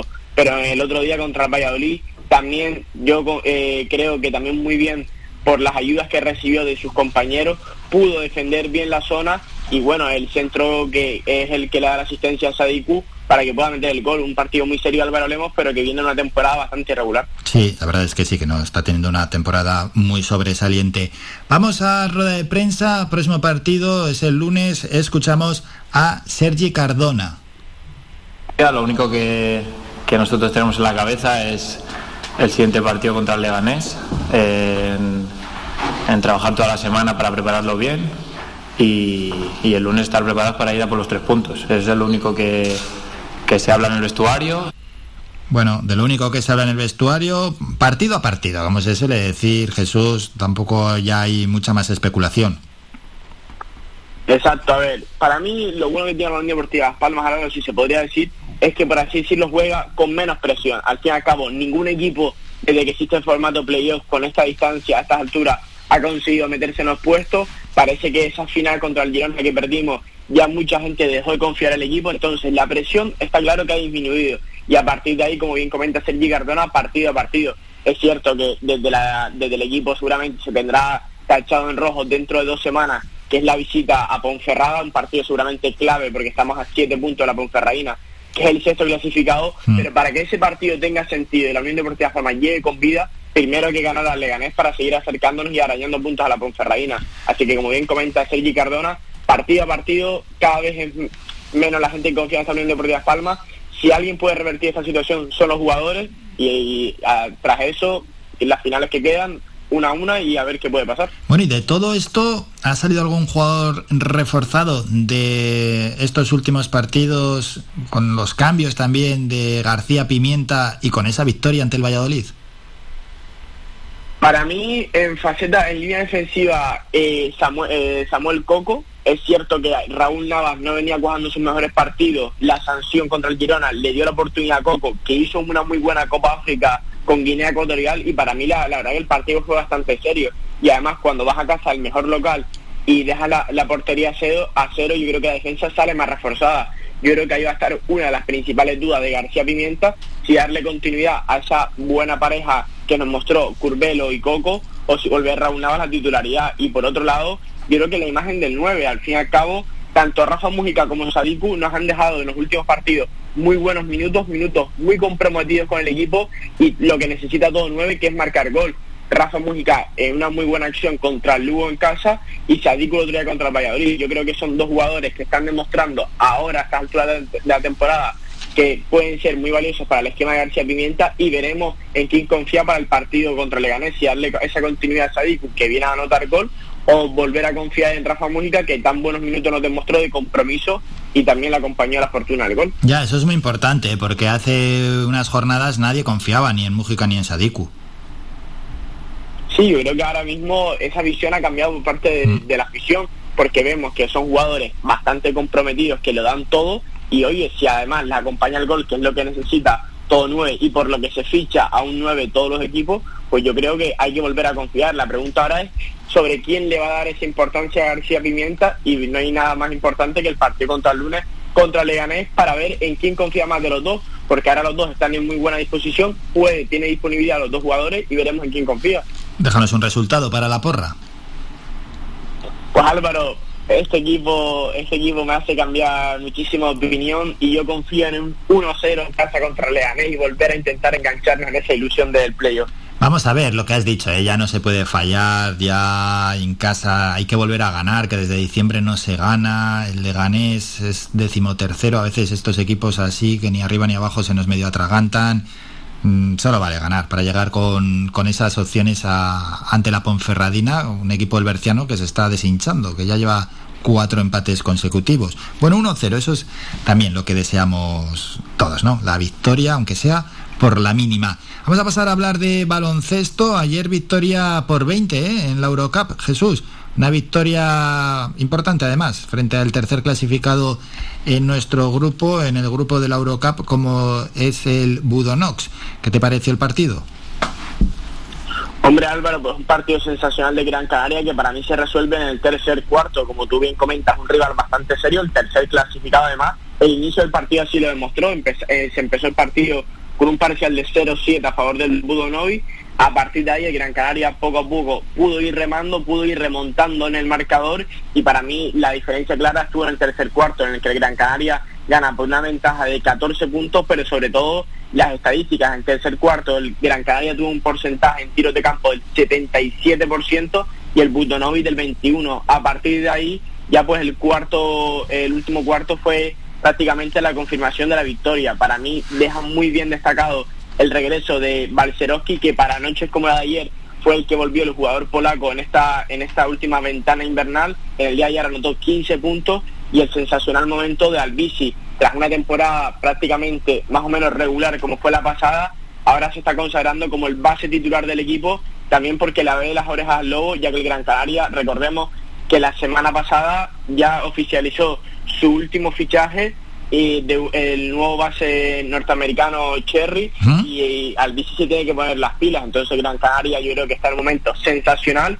Ya pasó la temporada pasada y se está volviendo a pasar esta que es tras el parón de Copa del Rey los equipos de Porfi Fisac parece que cambian totalmente la, la rutina y eh, en lo colectivo están en un momento sensacional el equipo y sobre todo en el momento en el que estamos que es un momento de la temporada bastante clave Sí, y un Porfi Fisac que ayer al término del encuentro fue preguntado por el papel de los jóvenes jugadores desde el lado periodista. Se intentó ensalzar, pero el propio entrenador claretiano dejó las cosas bien claras, dejó las cosas claras para los jugadores jóvenes que nadie se descuide. Vamos a escuchar a Porfi Fisac. Bueno, yo, yo os digo lo mismo. Yo creo que, que no les ayudaría yo nada a estos chavales jóvenes si les damos tanto halago, porque probablemente se equivoquen. Nos ha pasado con Califa, nos ha pasado con Oleg y repetidas veces, ¿no? Desde el año pasado. Yo creo que ellos todavía no han hecho nada, todavía no, no, han conseguido nada en este mundo del baloncesto más que estar en un club y ser jugadores de formación y darles la oportunidad a este club. y yo creo que les queda mucho camino por recorrer. Si alguno de los dos cree que está jugando bien, el próximo día van a jugar pocos minutos. ¿Por qué? Porque esto es competitividad máxima y en el banquillo ahora mismo tengo seis jugadores para ocupar esos puestos de interiores. Por lo tanto, creo que eh, que jueguen bien un día todavía no han conseguido nada. Y hay que seguir jugando bien, Jesús, y vaya partido que se viene el sábado, Gran Canaria Arena, 8 menos cuarto, el derby frente al Lenovo Tenerife. Sí, yo creo que es un momento sensacional, sobre todo en Liga que venimos de esa derrota, era un poco evidente contra el Fútbol Club Barce- y contra el Barcelona. Yo creo que el Gran Canaria, como ya bien comentábamos semanas atrás, está en esa escala por volver a meterse entre los ocho mejores equipos para dar lugar al playoff por el título y un Lenovo Tenerife que es cierto que está sexto clasificado tras el parón viene haciendo también un equipo prácticamente lleva bueno y es que lleva pleno de victorias son seis victorias con las que cuenta Lenovo Tenerife un partido muy difícil pero que esperemos que con el apoyo de la afición Gran Canaria pueda conseguir esa victoria que sería una victoria súper importante tanto en, ami- en anímico como en lo clasificatorio Claro, es que además el primer derby lo perdimos, perdimos eh, en su casa, etcétera. Estaba en tercero y cuarto clasificado aquel entonces los dos equipos que más arriba ya es complicado estar, porque estar por delante de- del Madrid o del Barça en la liga es eh, harto complicado. Y como dice Jesús, sexto y noveno clasificados en estos momentos y también en lo anímico, ¿eh? A ver, a ver, porque venimos, como has comentado, esa derrota frente al Barça y la otra ante el Badalona, las dos en Cataluña, el nuevo Tenerife viene con un parcial enorme de victorias. De hecho, es el único equipo de la Liga Endesa que ha ganado los últimos cinco encuentros. Pero bueno, un derby es un derby. Nos consta que también eh, la afición tiene muchísimas ganas y que va a apoyar a tope al equipo. Sí, Álvaro, yo sobre todo espero, como siempre, un derby, una fiesta de baloncesto canario y yo confío en Gran Canaria que está en un muy buen momento y no veo partido mejor para confirmar estas buenas sensaciones. Bueno, pues ojalá así sea. Lo contaremos también y pueda ser victoria para el equipo de Porfi Fisac. Nos vamos a despedir, eh, a dejar ya el mundo del deporte. Jesús, me acuerdo cuando ganó Rafa Nadal eh, el Open de Australia, aquí lo celebramos y hablamos del propio Rafa Nadal. Pero qué mala noticia, nos ha dejado su participación en Indian Wells, esto no tiene nada que ver eh, con la sección, pero bueno, ya que nos gusta hablar de deporte, esa lesión que tiene Rafa entre cuatro o seis semanas, uno de los iconos de, nuestro deporte, vamos a ver si se recupera pronto y puede llegar a, Roland Garros y puede seguir sumando Grand Slam.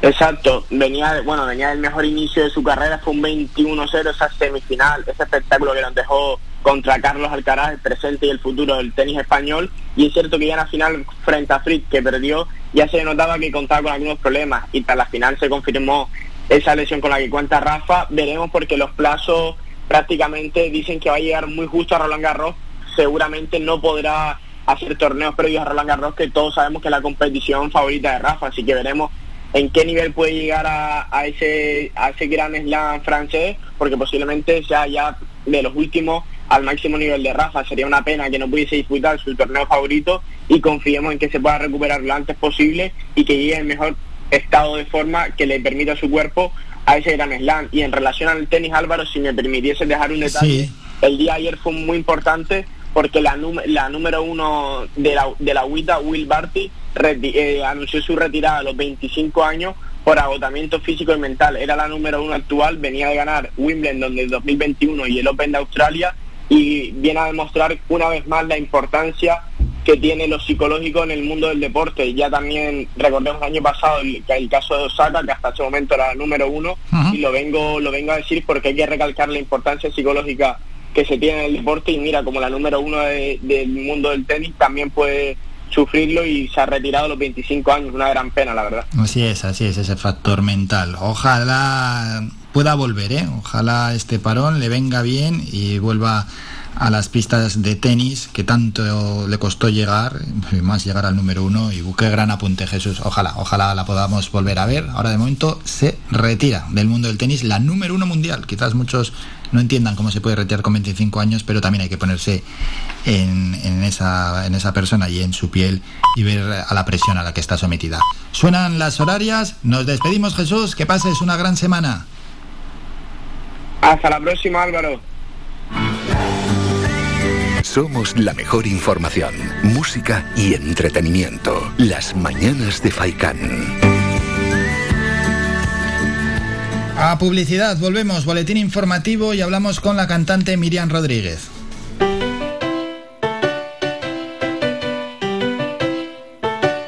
Estás escuchando Faikan Red de emisoras Gran Canaria. Sintonízanos en Las Palmas 91.4. Faikan Red de emisoras. Somos gente, somos radio.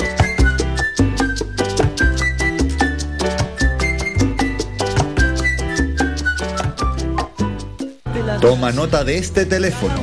La Asociación Benéfica ONG Ser Humano ofrece una línea para luchar contra la soledad no deseada. Si eres una persona mayor, llama al 900-953-439 o al 900-953-437. Llama o comparte este teléfono gratuito con quien pueda necesitarlo. Cuidemos a quienes nos cuidaron. Proyecto financiado por la Consejería de Derechos Sociales del Gobierno de Canarias. Visita nuestra página web www.radiofaikan.com y descubre las últimas noticias, entrevistas y novedades de nuestros programas, así como volver a escuchar tus programas favoritos en repetición. www.radiofaikan.com amigos, soy Álvaro Fernández y les espero cada mañana en el magazine Las Mañanas de Faikan. Todas las semanas, de lunes a viernes, desde las 8 y media hasta las 11 y media de la mañana, repasamos con nuestro amplio equipo de colaboradores toda la actualidad y temas de interés de Gran Canaria.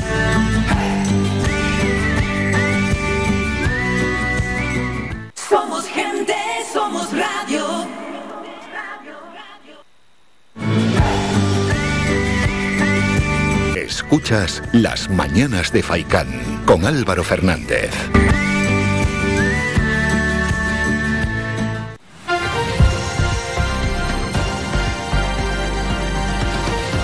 Noticias.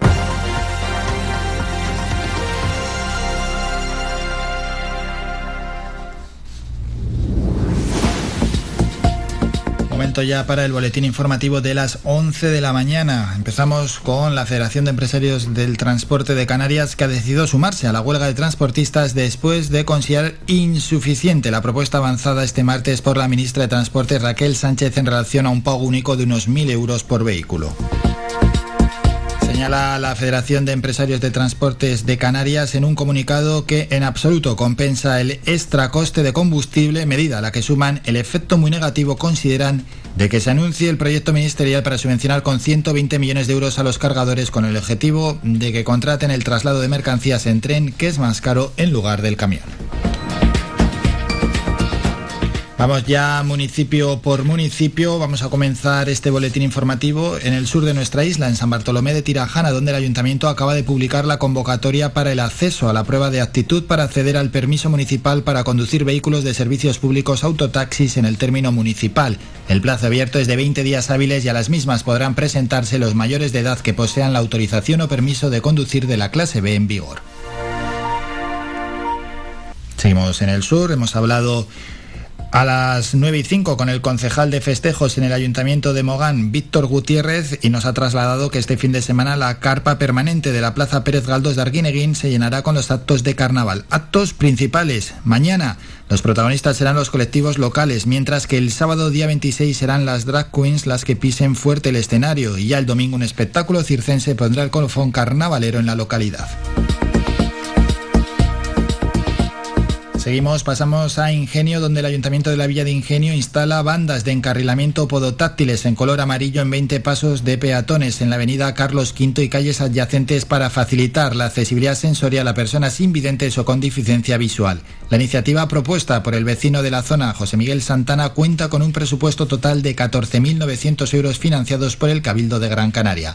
La concejala de accesibilidad del Ayuntamiento de la Villa de Ingenio, Lorena Quintana. En este caso, pues consiste en un proyecto de, accesibilidad sensorial donde hemos instalado bandas de encarrilamiento en 20 pasos de, peatones de la zona de, Carrizal. Este proyecto consiste en fomentar la, autonomía de personas con discapacidad visual para que puedan cruzar los pasos de peatones de una manera segura. La instalación de estas bandas se suma a otras actuaciones dirigidas a mejorar la accesibilidad en el municipio, como los pasos de peatones con pictogramas o la elaboración del Plan Municipal de Accesibilidad en Ingenio que se lleva a cabo actualmente. Mientras en Arucas el ayuntamiento celebrará el próximo mes de abril las jornadas del 43 aniversario de los ayuntamientos democráticos, un evento que se afianza tras el éxito del año anterior. El alcalde de Arucas, Juan Jesús Facundo, será el encargado de abrir las jornadas 43 ayuntamientos democráticos, así se llaman. Será el próximo 4 de abril en el nuevo Teatro Viejo que será sede por tres días de este evento con entrada gratuita hasta completar el aforo. Estas jornadas celebran los 43 años de las primeras elecciones municipales democráticas con un programa los días 4, 5 y 6 de abril, que incluyen ponencias, charlas, mesas de debate y reflexión. Y vamos con más municipios en nuestra isla. Pasamos a Telde, donde el ayuntamiento está habilitando nuevas plazas de aparcamiento en Melenara, que se suman a las 156 creadas en la carretera principal de acceso a este barrio, que fue reabierta, por cierto, este martes tras su ampliación. El gobierno local ha habilitado ya una bolsa perdón, de aparcamiento en Clavellinas con cerca de 50 plazas y está realizando trabajos para adaptar nuevas zonas en el ámbito de la costa y que puedan ser utilizadas como zona de parking con espacio para un centenar de vehículos aproximadamente. En estos momentos se han puesto a disposición de la ciudadanía unas 200 nuevas plazas de aparcamiento y a estas hay que añadir por otro lado las que ya se contemplan en el vial costero. Y otro apunte más, la Mancomunidad de Ayuntamientos del Norte de Gran Canaria ha abierto el plazo de inscripción para asistir a las novenas jornadas de Norte Emprende 2022 hasta el próximo 29 de marzo. Las plazas son limitadas por las restricciones de aforo de la normativa COVID y la inscripción, que es gratuita, se puede realizar a través de la página web de la Mancomunidad. Las jornadas tendrán lugar el próximo miércoles 30 de marzo de 9 de la mañana a 2 de la tarde en el Teatro Consistorial de Galdar. Terminamos con la información más cercana. Faikan, red de emisoras. Somos gente, somos radio.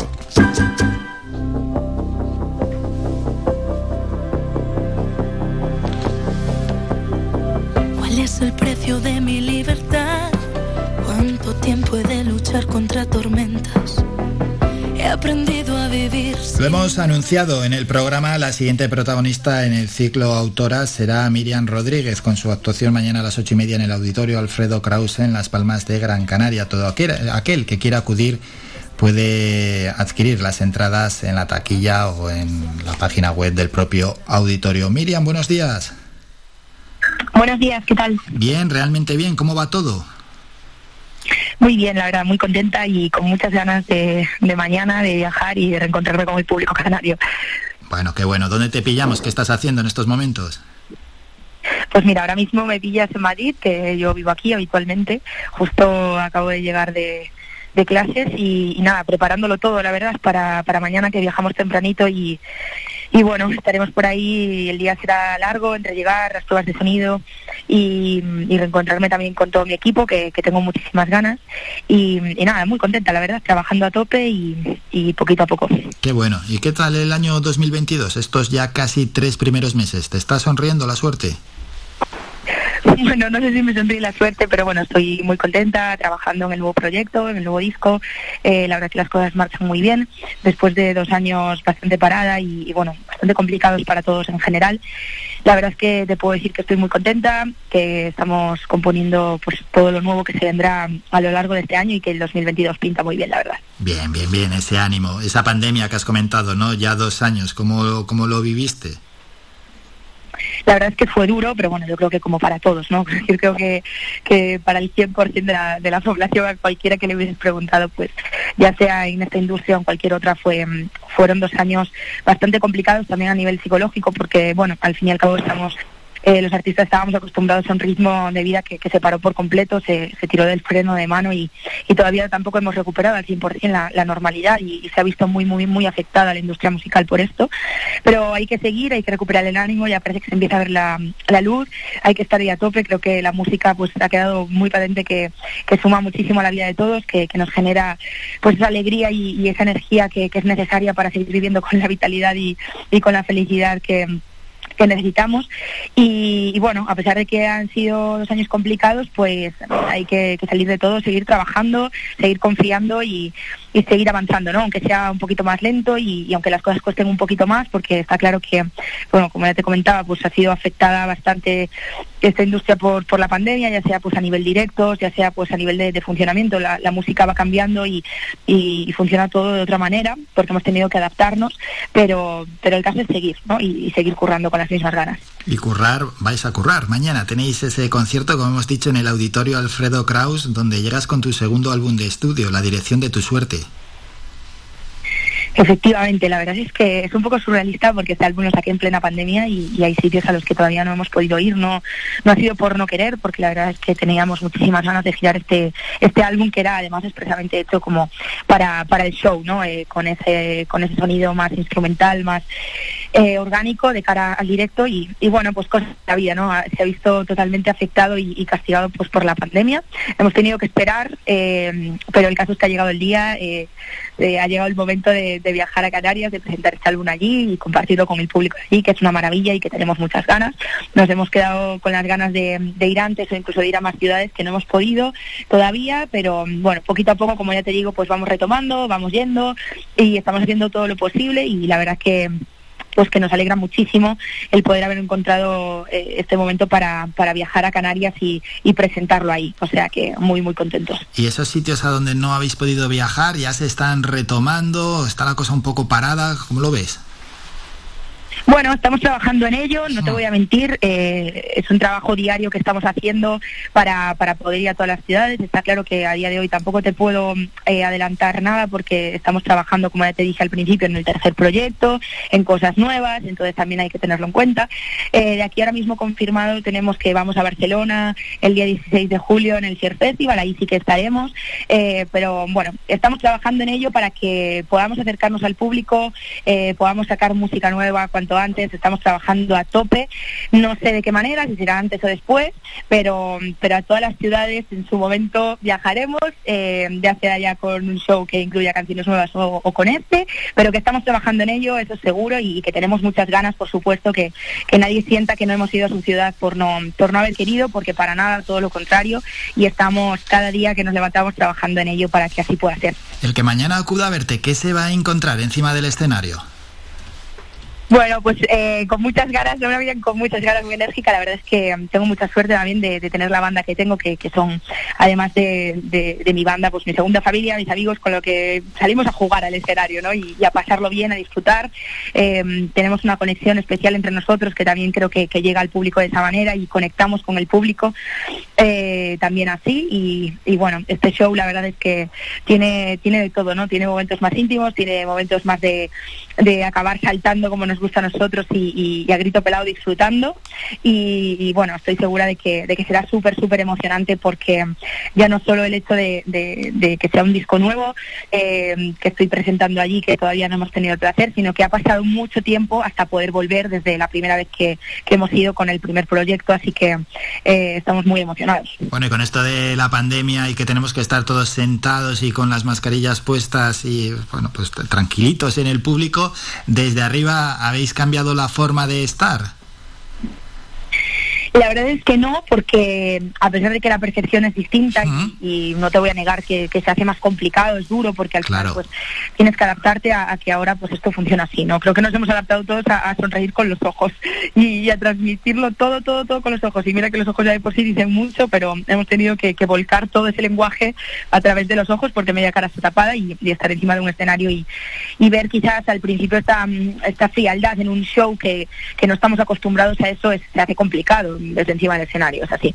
Pero bueno, te vas adaptando a todo, pues como nos hemos adaptado también a salir a la calle y, tener que llevarla y entrar en cualquier establecimiento público y tener que llevarla, pues nos adaptamos también al, al show, ¿no? Es la nueva vida, es la nueva normalidad, son las normas que hay que respetar y que también hay que ser sensatos y decir que gracias a, ello pues estamos pudiendo hacerlo. O sea que, desde aquí pues también un agradecimiento a toda esa gente que hace el esfuerzo de venir a vernos, eh, pasarse dos horas con la mascarilla y, y, vivir un concierto intensamente que yo sé que también es complicado desde, desde esa butaca sin, sin vivirlo como estábamos acostumbrados habitualmente. No, para nosotros al fin y al cabo sigue siendo lo mismo desde encima del escenario porque no la llevamos, pero siendo público se hace más complicado y también lo digo como, como espectadora que sigue yendo a espectáculos de teatro y musicales y, y que muchas veces cuesta pues porque no lo vives de la misma manera, pero, pero es, es, es de agradecer también que, que hagan ese esfuerzo por seguir viniendo de esta manera. Sí, nos hemos ya medio, medio adaptado. Un par de cuestiones más. Medio, medio. medio, Creo sí. que- Creo que no nos llegaremos a acostumbrar de todo. Estamos No, muy no, bien no, no. Ojalá, ojalá no nos terminemos de acostumbrar, no nos dé tiempo a acostumbrarnos y no nos dé tiempo y volvamos a la normalidad.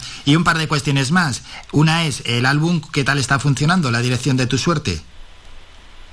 Bueno, al final me estás preguntando por un álbum que, que es innegable que sacamos en abril de, de 2020, ¿no? Nos hubiese gustado girarlo mucho más y darle la vida que se merece a un disco, porque al fin y al cabo era un trabajo de un año y medio trabajado en Londres, en México, en Madrid, en Galicia, eh, que se vio plenamente castigado por el lanzamiento mm, únicamente digital en abril de 2020. Las firmas se tuvieron que atrasar hasta finales de año, cosa que lo complicó todo también, todo muy restringido. No tuvo eh, la vida de, un álbum pues como se sacaba en la vida normal, ¿no? O sea, no se puede tampoco valorar al 100% porque la situación y la circunstancia era sin precedente alguno. Era un álbum sacado en una situación pues nueva absolutamente, pero aún así te diré que, estoy muy agradecida con el recibimiento, con el, con el cariño que yo he recibido desde el primer día que, que lo saqué, desde las cuatro paredes de mi casa, con una incertidumbre total y absoluta. El recibimiento del público fue increíble porque estuvieron muy, muy agradecidos de que hubiésemos dado ese paso de sacarlo desde casa en plena pandemia, porque al final, como te decía al principio, la música suma mucho para nosotros, es sanadora, nos alegra y, nos ayuda en los momentos mejores y peores, ¿no? Siempre, siempre suma. Entonces, para mí, la lectura es completamente positiva porque hay que valorar la situación y, hay que valorar que, que no hemos podido tampoco pues eh, hacer, y como te decía, eh, una gira habitual de, de pisar todas las ciudades con él como nos hubiese gustado, pero es cierto que en el momento en el que hemos salido eh, y hemos pisado una ciudad, hemos pisado un sitio para ir a firmar, hemos pisado un sitio para ir a tocar, la gente ha estado ahí, ha respondido, ha esperado el tiempo que ha sido necesario y, y han estado ahí para responder como los que más. O sea que desde aquí gracias también a toda esa gente que, que no ha dejado de, de estar presente en el camino, que, que se ha hecho por momentos bastante duro, la verdad. Eh, Era necesario preguntarlo también para mostrar a los oyentes a las dificultades a las que os habéis enfrentado en este caso con el álbum en, en estos dos años de pandemia. Y ya la última cuestión, eh, a futuro también algún reto, algún proyecto que te marques.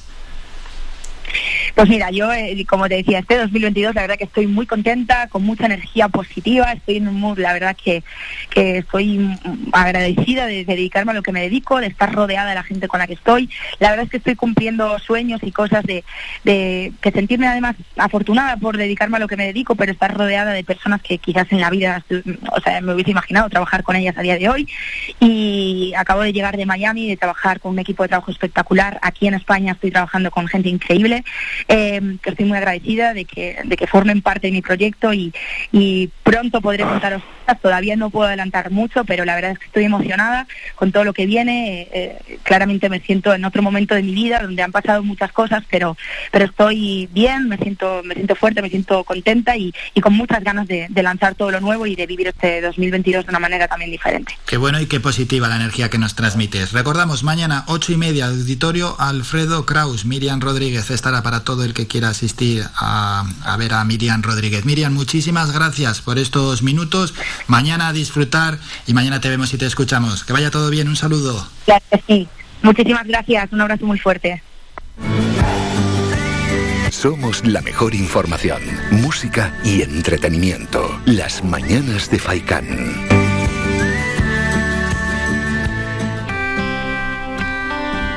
Y vamos a ir a escuchar esta canción con Melendi, Miriam Rodríguez y Melendi, simplemente dilo. Cuando te desnudabas y me dejabas la puerta entreabierta. ¿Cómo no recordar nuestras profundas charlas y cómo pasaban las horas muertas? Recuerdo que no te pedí perdón y ahora toca pagar la penitencia. Recuerdo que tu corazón bailaba con el mío un son y ahora se ha convertido en una ciencia. Fue tanto amor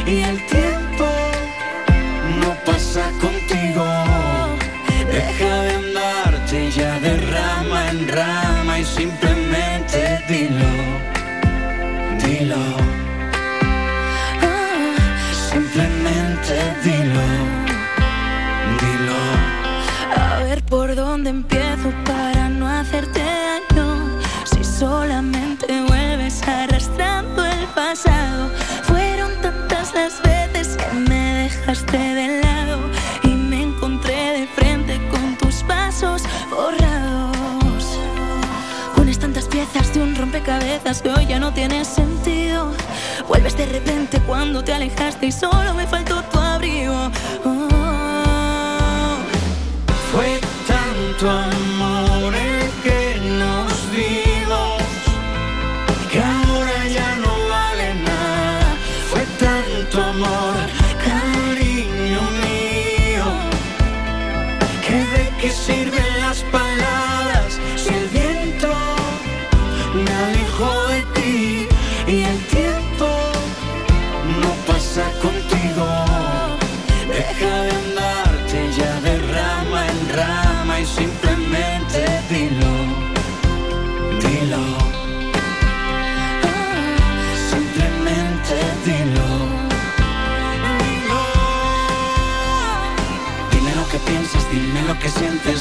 tú has vivido. Para que te entienda, porque hace ya tiempo parecemos enemigos. Dime dónde nos perdimos. Lo que sabes hace tiempo, simplemente dilo. Dime lo que piensas, dime lo que sientes, dime lo que tú has vivido. Para que te entienda, porque hace ya tiempo parecemos enemigos. Dime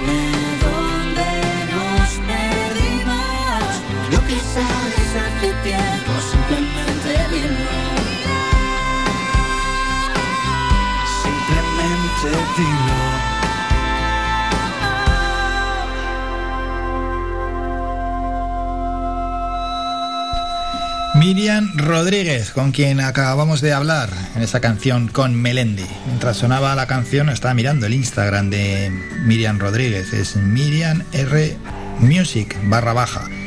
585.000 seguidores que tiene Miriam Rodríguez, con quien hemos hablado. Bueno, unas fotos bastante chulas y bastante curiosas. La verdad es que lo que tenía es mucha energía, ¿eh? y mucha fuerza y mucha vitalidad como nos hablaba en cada respuesta a esas personas que transmiten eso, sobre todo energía, ganas, muchas ganas de hacer, de hacer las cosas bien y, y de poder cumplir con su trabajo y en cierta medida con sus sueños. Al final, muchas veces, pues estas cosas salen por el ímpetu y las ganas que se ponen en ellas. Nos toca parar, es un minuto, nos vamos a publicidad y a la vuelta volvemos ya para echar el cierre. Hay que repasar las últimas noticias de agencias en estos momentos y luego nos despedimos con dos medios locales digitales.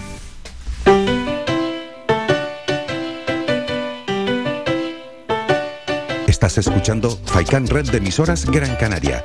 Sintonízanos en Las Palmas 91.4. Faikan Red de emisoras. Somos gente. Somos radio.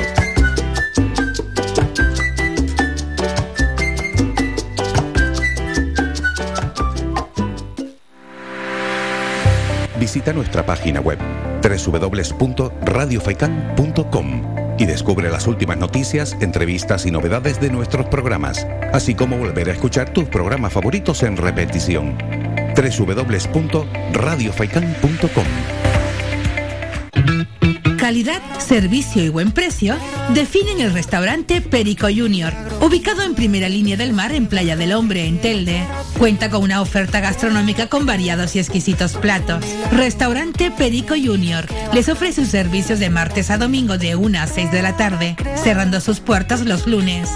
Restaurante Perico Junior, lo mejor del mar.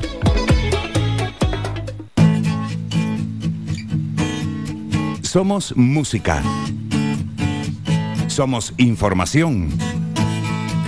Somos entretenimiento. Somos vida. Somos Radio Faikán. Somos gente. Somos radio.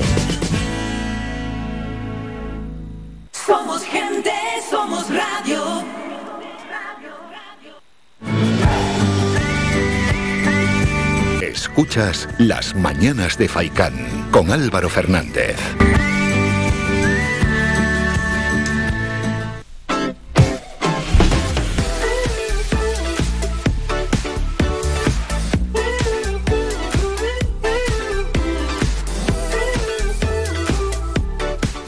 Y volvemos ya para echar el cierre al programa y siempre lo hacemos con las noticias de ultimísima hora.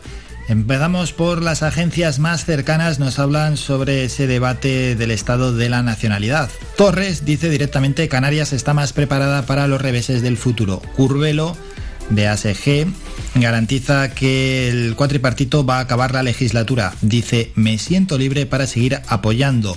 Desde el PSOE destacan que el gobierno de Torres ha logrado transformar una situación dramática en una oportunidad. Podemos defiende que el gobierno refleja la esperanza frente a la realidad catastrofista de la oposición. Campos reivindica a Nueva Canarias como socio leal en Canarias, pese, ha dicho, al miserable giro de Pedro Sánchez con el Sáhara.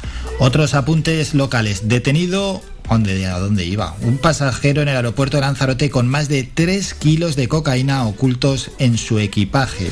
Oh, lo han pillado. Los transportistas canarios irán a la huelga y avisan de que si no hay plan de contingencia pararán la actividad.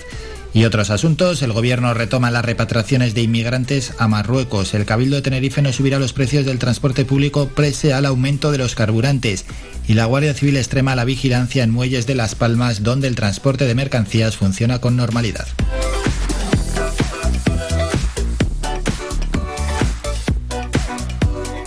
Vamos a las noticias ya de agencias de ámbito general. Rusia acusa a la OTAN de tener un entendimiento histérico e inadecuado de la situación en Ucrania. Robles no descarta enviar más armas e insiste en que no se puede dar mucha publicidad por razones de seguridad. Líderes de la OTAN avisan a Rusia de que el uso de armas químicas en Ucrania tendrá grandes consecuencias. Pedro Sánchez presidirá el próximo lunes el encuentro del Foro Generación de Oportunidades y en directo, en la guerra, Ucrania avisa a la Unión Europea de que pagar el gas ruso en rublos equivale a ayudar a matar. Otros asuntos, el Tribunal Superior de Londres niega la inmunidad a Juan Carlos I o muere Luis Roldán, el director de la Guardia Civil marcado por la corrupción en la etapa final del gobierno de Felipe González.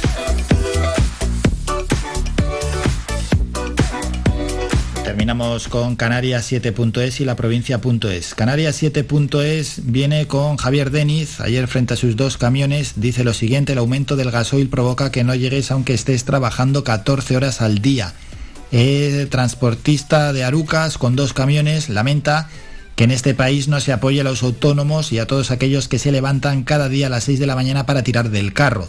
Afirma que él sigue porque su familia tiene que comer, pero aboga por ir a la huelga si no hay medidas. Otros asuntos, Sanidad defiende el fin de las restricciones en Canarias pese a la alta incidencia. Los empresarios del ocio nocturno celebran el fin de las restricciones y el PSOE logra consensuar un texto sobre el Sáhara con dos de sus socios, pero no con Nueva Canarias.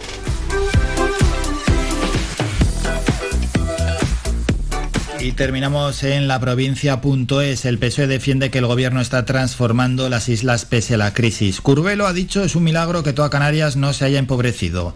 Si Podemos sale en defensa de la gestión de su consejera en Derechos Sociales, donde Sánchez hace cosas miserables, pero no por eso vamos a romper nada, dicen desde Nueva Canarias. Los canarios pagan 40 euros más al mes por la luz a la espera del alza por Ucrania. Sánchez pone el control de la migración en el centro del giro sobre el Sáhara y muere el hombre desaparecido en Galdar. Con esto nos vamos, ponemos ya punto y final al programa. Vamos a regresar ya mañana. Antes recordamos lo que tenemos a continuación. A la una llega el doctor José Luis Sánchez y a las dos de la tarde Faicán Deportivo con Manolo Morales. Y entre medias y entre tanto, la mejor música, la música aquí en la radio de Gran Canaria, en la radio de la música también en Gran Canaria, en Radio Faikan. Mañana será viernes ya, como pasa la semana. Volvemos a partir de las ocho y media de la mañana. Hasta entonces, que pasen un gran día.